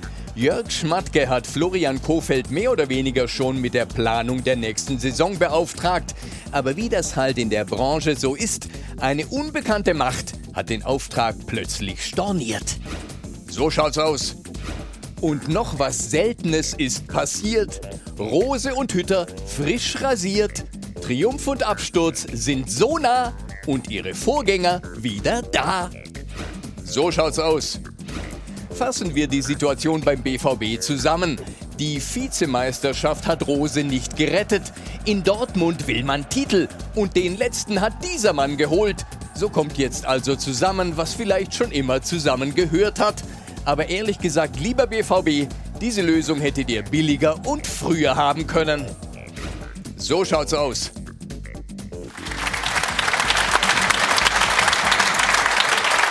Da können wir uns natürlich suffisant drüber lustig machen und äh, ich glaube aber, das Geschäft ist halt mittlerweile so. Jetzt bleiben wir mal beim BVB. Ist das eine folgerichtige Entscheidung deiner Meinung nach, dass man sich jetzt so spät und dann doch vielleicht überraschend nach den ganzen Treueschwüren doch noch entschieden hat zu Ich, wechseln? ich habe ja immer gesagt, man muss eher an den Kader ran äh, und da Veränderungen vornehmen. Ich habe mich immer auch für Rose ausgesprochen. Und nachdem, als wir Sebastian Kehl hier hatten vor zwei Wochen, war ich auch total überzeugt davon. Ja, aber da sieht man mal, ne? dass im Fußball manchmal wird was erzählt. Also würde ich sowas erzählen, ich glaube, meine Mutter wäre ziemlich böse auf mich. Und vor der hast du Angst, ne? Nein, ich habe keine Angst vor meiner Mutter, nein. nein. Okay. Aber man sollte ja hingehen, also wenn man etwas äußert und sagt, dann glauben es ja die Fans und die Mitglieder und stellen sich ja auch ein Stück weit darauf ein. Bei Dortmund ist es dann halt auch so wie bei vielen anderen Vereinen oder bei allen anderen Vereinen, dass eben mehrere Leute mitreden und mitsprechen. Ich glaube, dass die Tendenz dahin geht in Zukunft, dass man sich zum Saisonende eben hinsetzt, alles analysiert und dann darauf folgen mit dem Trainer weiterarbeitet oder ni- oder nicht. Es wäre ja fatal gewesen, mit Rose in die neue Saison zu gehen, wenn es Zweifel gibt. Die gibt es ja oder gab es ja. Und du nach vier Wochen oder sechs Wochen hingehen musst und sagen, jetzt gehen wir zum neuen Trainer oder wir entlassen Rose. Da ist dieser Schnitt jetzt, so hart er ist, und ich kann ihn nicht nachvollziehen, dann doch eben der richtige. Aber zum Beispiel Schlotterbeck, zum Beispiel Süle, die haben beide gesagt, wir waren total beeindruckt. Dortmund ist mit voller Kapelle gekommen. Der Trainer hat mir aufgezeigt, was er spielen will, was er machen will. Und das hat mich überzeugt. Und Aber es kann ja, immer passi- irgend- ja, aber es kann ja aber- immer passieren. Es kann ja, das kann ja immer passieren. Du gehst mit, oder würdest mit Rose in die neue Saison gehen, nach drei Wochen, sechs Wochen siehst du eine Tendenz, ein neuer Trainer kommt. Das haben wir, das kennen wir ja aus dem FF. So, äh, das ist aber auch nicht so entscheidend für, den, für die Spieler, glaube ich. Für die Spieler ist der Club. Und der Club steht über allem. Das Entscheidende, das Umfeld, das Stadion, das Publikum. Ich glaube, das ist entscheidend für einen Spieler zu sagen, ich unterschreibe bei Frankfurt, bei München oder bei Borussia Dortmund. Wie oft müsst ihr in dem Geschäft, sagen wir mal nicht lügen, aber äh, bewusst die Wahrheit umschiffen? Es gibt natürlich immer mal Situationen, das muss man ehrlicherweise sagen. Das ist, das ist ja das Problem, dass du natürlich manchmal nicht immer die hundertprozentige Wahrheit sagen kannst. Du musst halt gucken, dass du da, das immer, du hast ja immer den Club und, und die Ziele, die du hast und das, was du erreichen willst, irgendwo auch ein Stück weit eine Verantwortung dafür. Und manchmal musst du das, sagen wir mal, wie du schon richtig gesagt hast, ein bisschen umschiffen. Ähm, Das ist natürlich manchmal nicht so einfach und schon gerade, wenn es natürlich um den Trainerposition geht, weil es natürlich eine extrem äh, relevante Position ist. Ähm, Von daher ist es manchmal nicht so ganz einfach, was diese Personalie angeht. Grundsätzlich ist es aber auch so, was Stefan sagt, es kann natürlich mal sein, wenn man eine Analyse macht nach der Saison, dass es dann zu einer Entscheidung kommt, wo man sagt, es ist besser für beide Seiten äh, unterschiedliche Wege zu gehen. Ähm, ich finde dann, wenn du das machst, ist es le letztendlich für beide Parteien, für den Verein als auch für den, für den Cheftrainer oder bezieh- beziehungsweise den Trainer, um den es dann geht, das Beste, das mit einem klaren Cut zu machen, als dann in so eine Saison zu gehen, nach vier Wochen zu merken, boah, das war doch nicht das Richtige. Nein, und ich muss ja auch ehrlicherweise, das muss ich auch zugeben, wenn, wenn, wenn Sebastian Kill vor zwei Wochen sagt, ja, klares Bekenntnis ähm, zu Rose, ähm, dann, und sich das ändert in zwei Wochen, dann kann ich das auch in einer gewissen Weise nachvollziehen, weil wenn er sich da hinstellt und, und mir sagt, naja, wir wissen es noch nicht genau, wir müssen noch mal überlegen, wir müssen erst, dann ist der Trainer ja auch schon beschädigt. Das, ist ja das, Problem. Ist, das ist das Dilemma. Deswegen sage ich ja, du hast ja eine Verantwortung für den Club und für all das, was da dranhängt. Und, und äh, wenn du dir nicht hundertprozentig sicher bist und du also auch diese, die, die wussten ja, dass sie diese Analyse machen, Hm. äh, dann musst du erstmal den Trainer stärken, den du sagst, äh, du, äh, wir gehen auf jeden Fall weiter. Wenn es dann zu einer anderen Analyse kommt, ist das was anderes. Schlimmer wäre es, wenn er sagt, äh, ich, äh, der bleibt auf jeden Fall Trainer und morgen wird er entlassen. Das ist dann wiederum was anderes. Aber das kann ja immer in so einer Analyse passieren. Aber zwei, äh, zwei Fragen stelle ich mir an dieser äh, ähm, Position trotzdem. A, was ist die Erwartungshaltung von Borussia Dortmund? Souverän Zweiter geworden, wieder für die Champions League qualifiziert. Die hier sind eh festgemauert äh, auf eins für lange Zeit. Da kommst du nicht ran. Was ist das Problem? Ist das nur die Champions League? Was ist das? Also rein persönlich ein, ein ähm, Dissens mit Marco Rose kann ich mir nicht vorstellen. Ein großartiger Kerl, das kann nicht sein. Und die Frage B, die ich mir stelle, jetzt holt man einen Trainer, dem man es letztes Jahr nicht zugetraut hat. Der hat jetzt eine, ein Jahr lang auf der Tribüne oben gesessen und ist jetzt dann der Halsbringer, das raff ich nicht. Bei den gleichen handelnden Personen im Hintergrund, Watzke, Sammer, Kehl und Zorg, verstehe ich nicht, wie so ein Umdenken passieren kann, wenn eigentlich Borussia Dortmund doch in der Liga zumindest jetzt nicht massiv enttäuscht hat. Dann hätten die Bayern auch enttäuscht. Da wird man Meister und Champions League bist du raus und im Pokal bist du auch früh rausgeflogen. Sportlich ist diese Situation dann eigentlich ähnlich, ähm, dass man Ziele nicht erreicht hat. Warum reagiert man da so? Man Verstehe muss, ich aber schon sagen, man muss aber schon sagen, dass der BVB, ich meine, in einer total leichten äh, Champions League-Gruppe äh, ausgeschieden ist, in der Europa League auch fast kläglich ausgeschieden ist, im DFB-Pokal. Über 50 in Gegentore. Pauli. bekommen hat, ja, also 50 Spielweise- Gegentore. Ich möchte nur noch einen Punkt sagen, weil wir es hier öfter angesprochen haben und es nicht bestätigt hat. Ähm, Ausstiegsklauseln für Trainer sind meiner Meinung nach einfach kompletter Mist. Das hat sich jetzt bewiesen im Fall Gladbach, im Fall Dortmund. Und ähm, äh, ja. Das ist das Zeichen, dass jetzt gleich Werbung kommt. Du darfst aber deinen Satz noch zu gab, Ende. es gab unterm Strich dann wirklich nur Verlierer, was das anbelangt. Ja. Wir kommen, wir kommen gleich noch mal zurück. Wir wollen ja auch wissen, wer ist Stefans Meinung nach Trainer der Saison. Was haben Sie da für eine Meinung zu Hause? Wir haben Sie ja gefragt in der Frage der Woche. Das klären wir gleich nach einer kurzen Unterbrechung. Und dann kommen wir zum letzten Mal in dieser Saison zurück in den Stahlwerk Doppelpass. Und jetzt nochmal abräumen. Gewinnspiel. Auch das ist die letzte Chance in dieser Saison. Toi, toi, toi.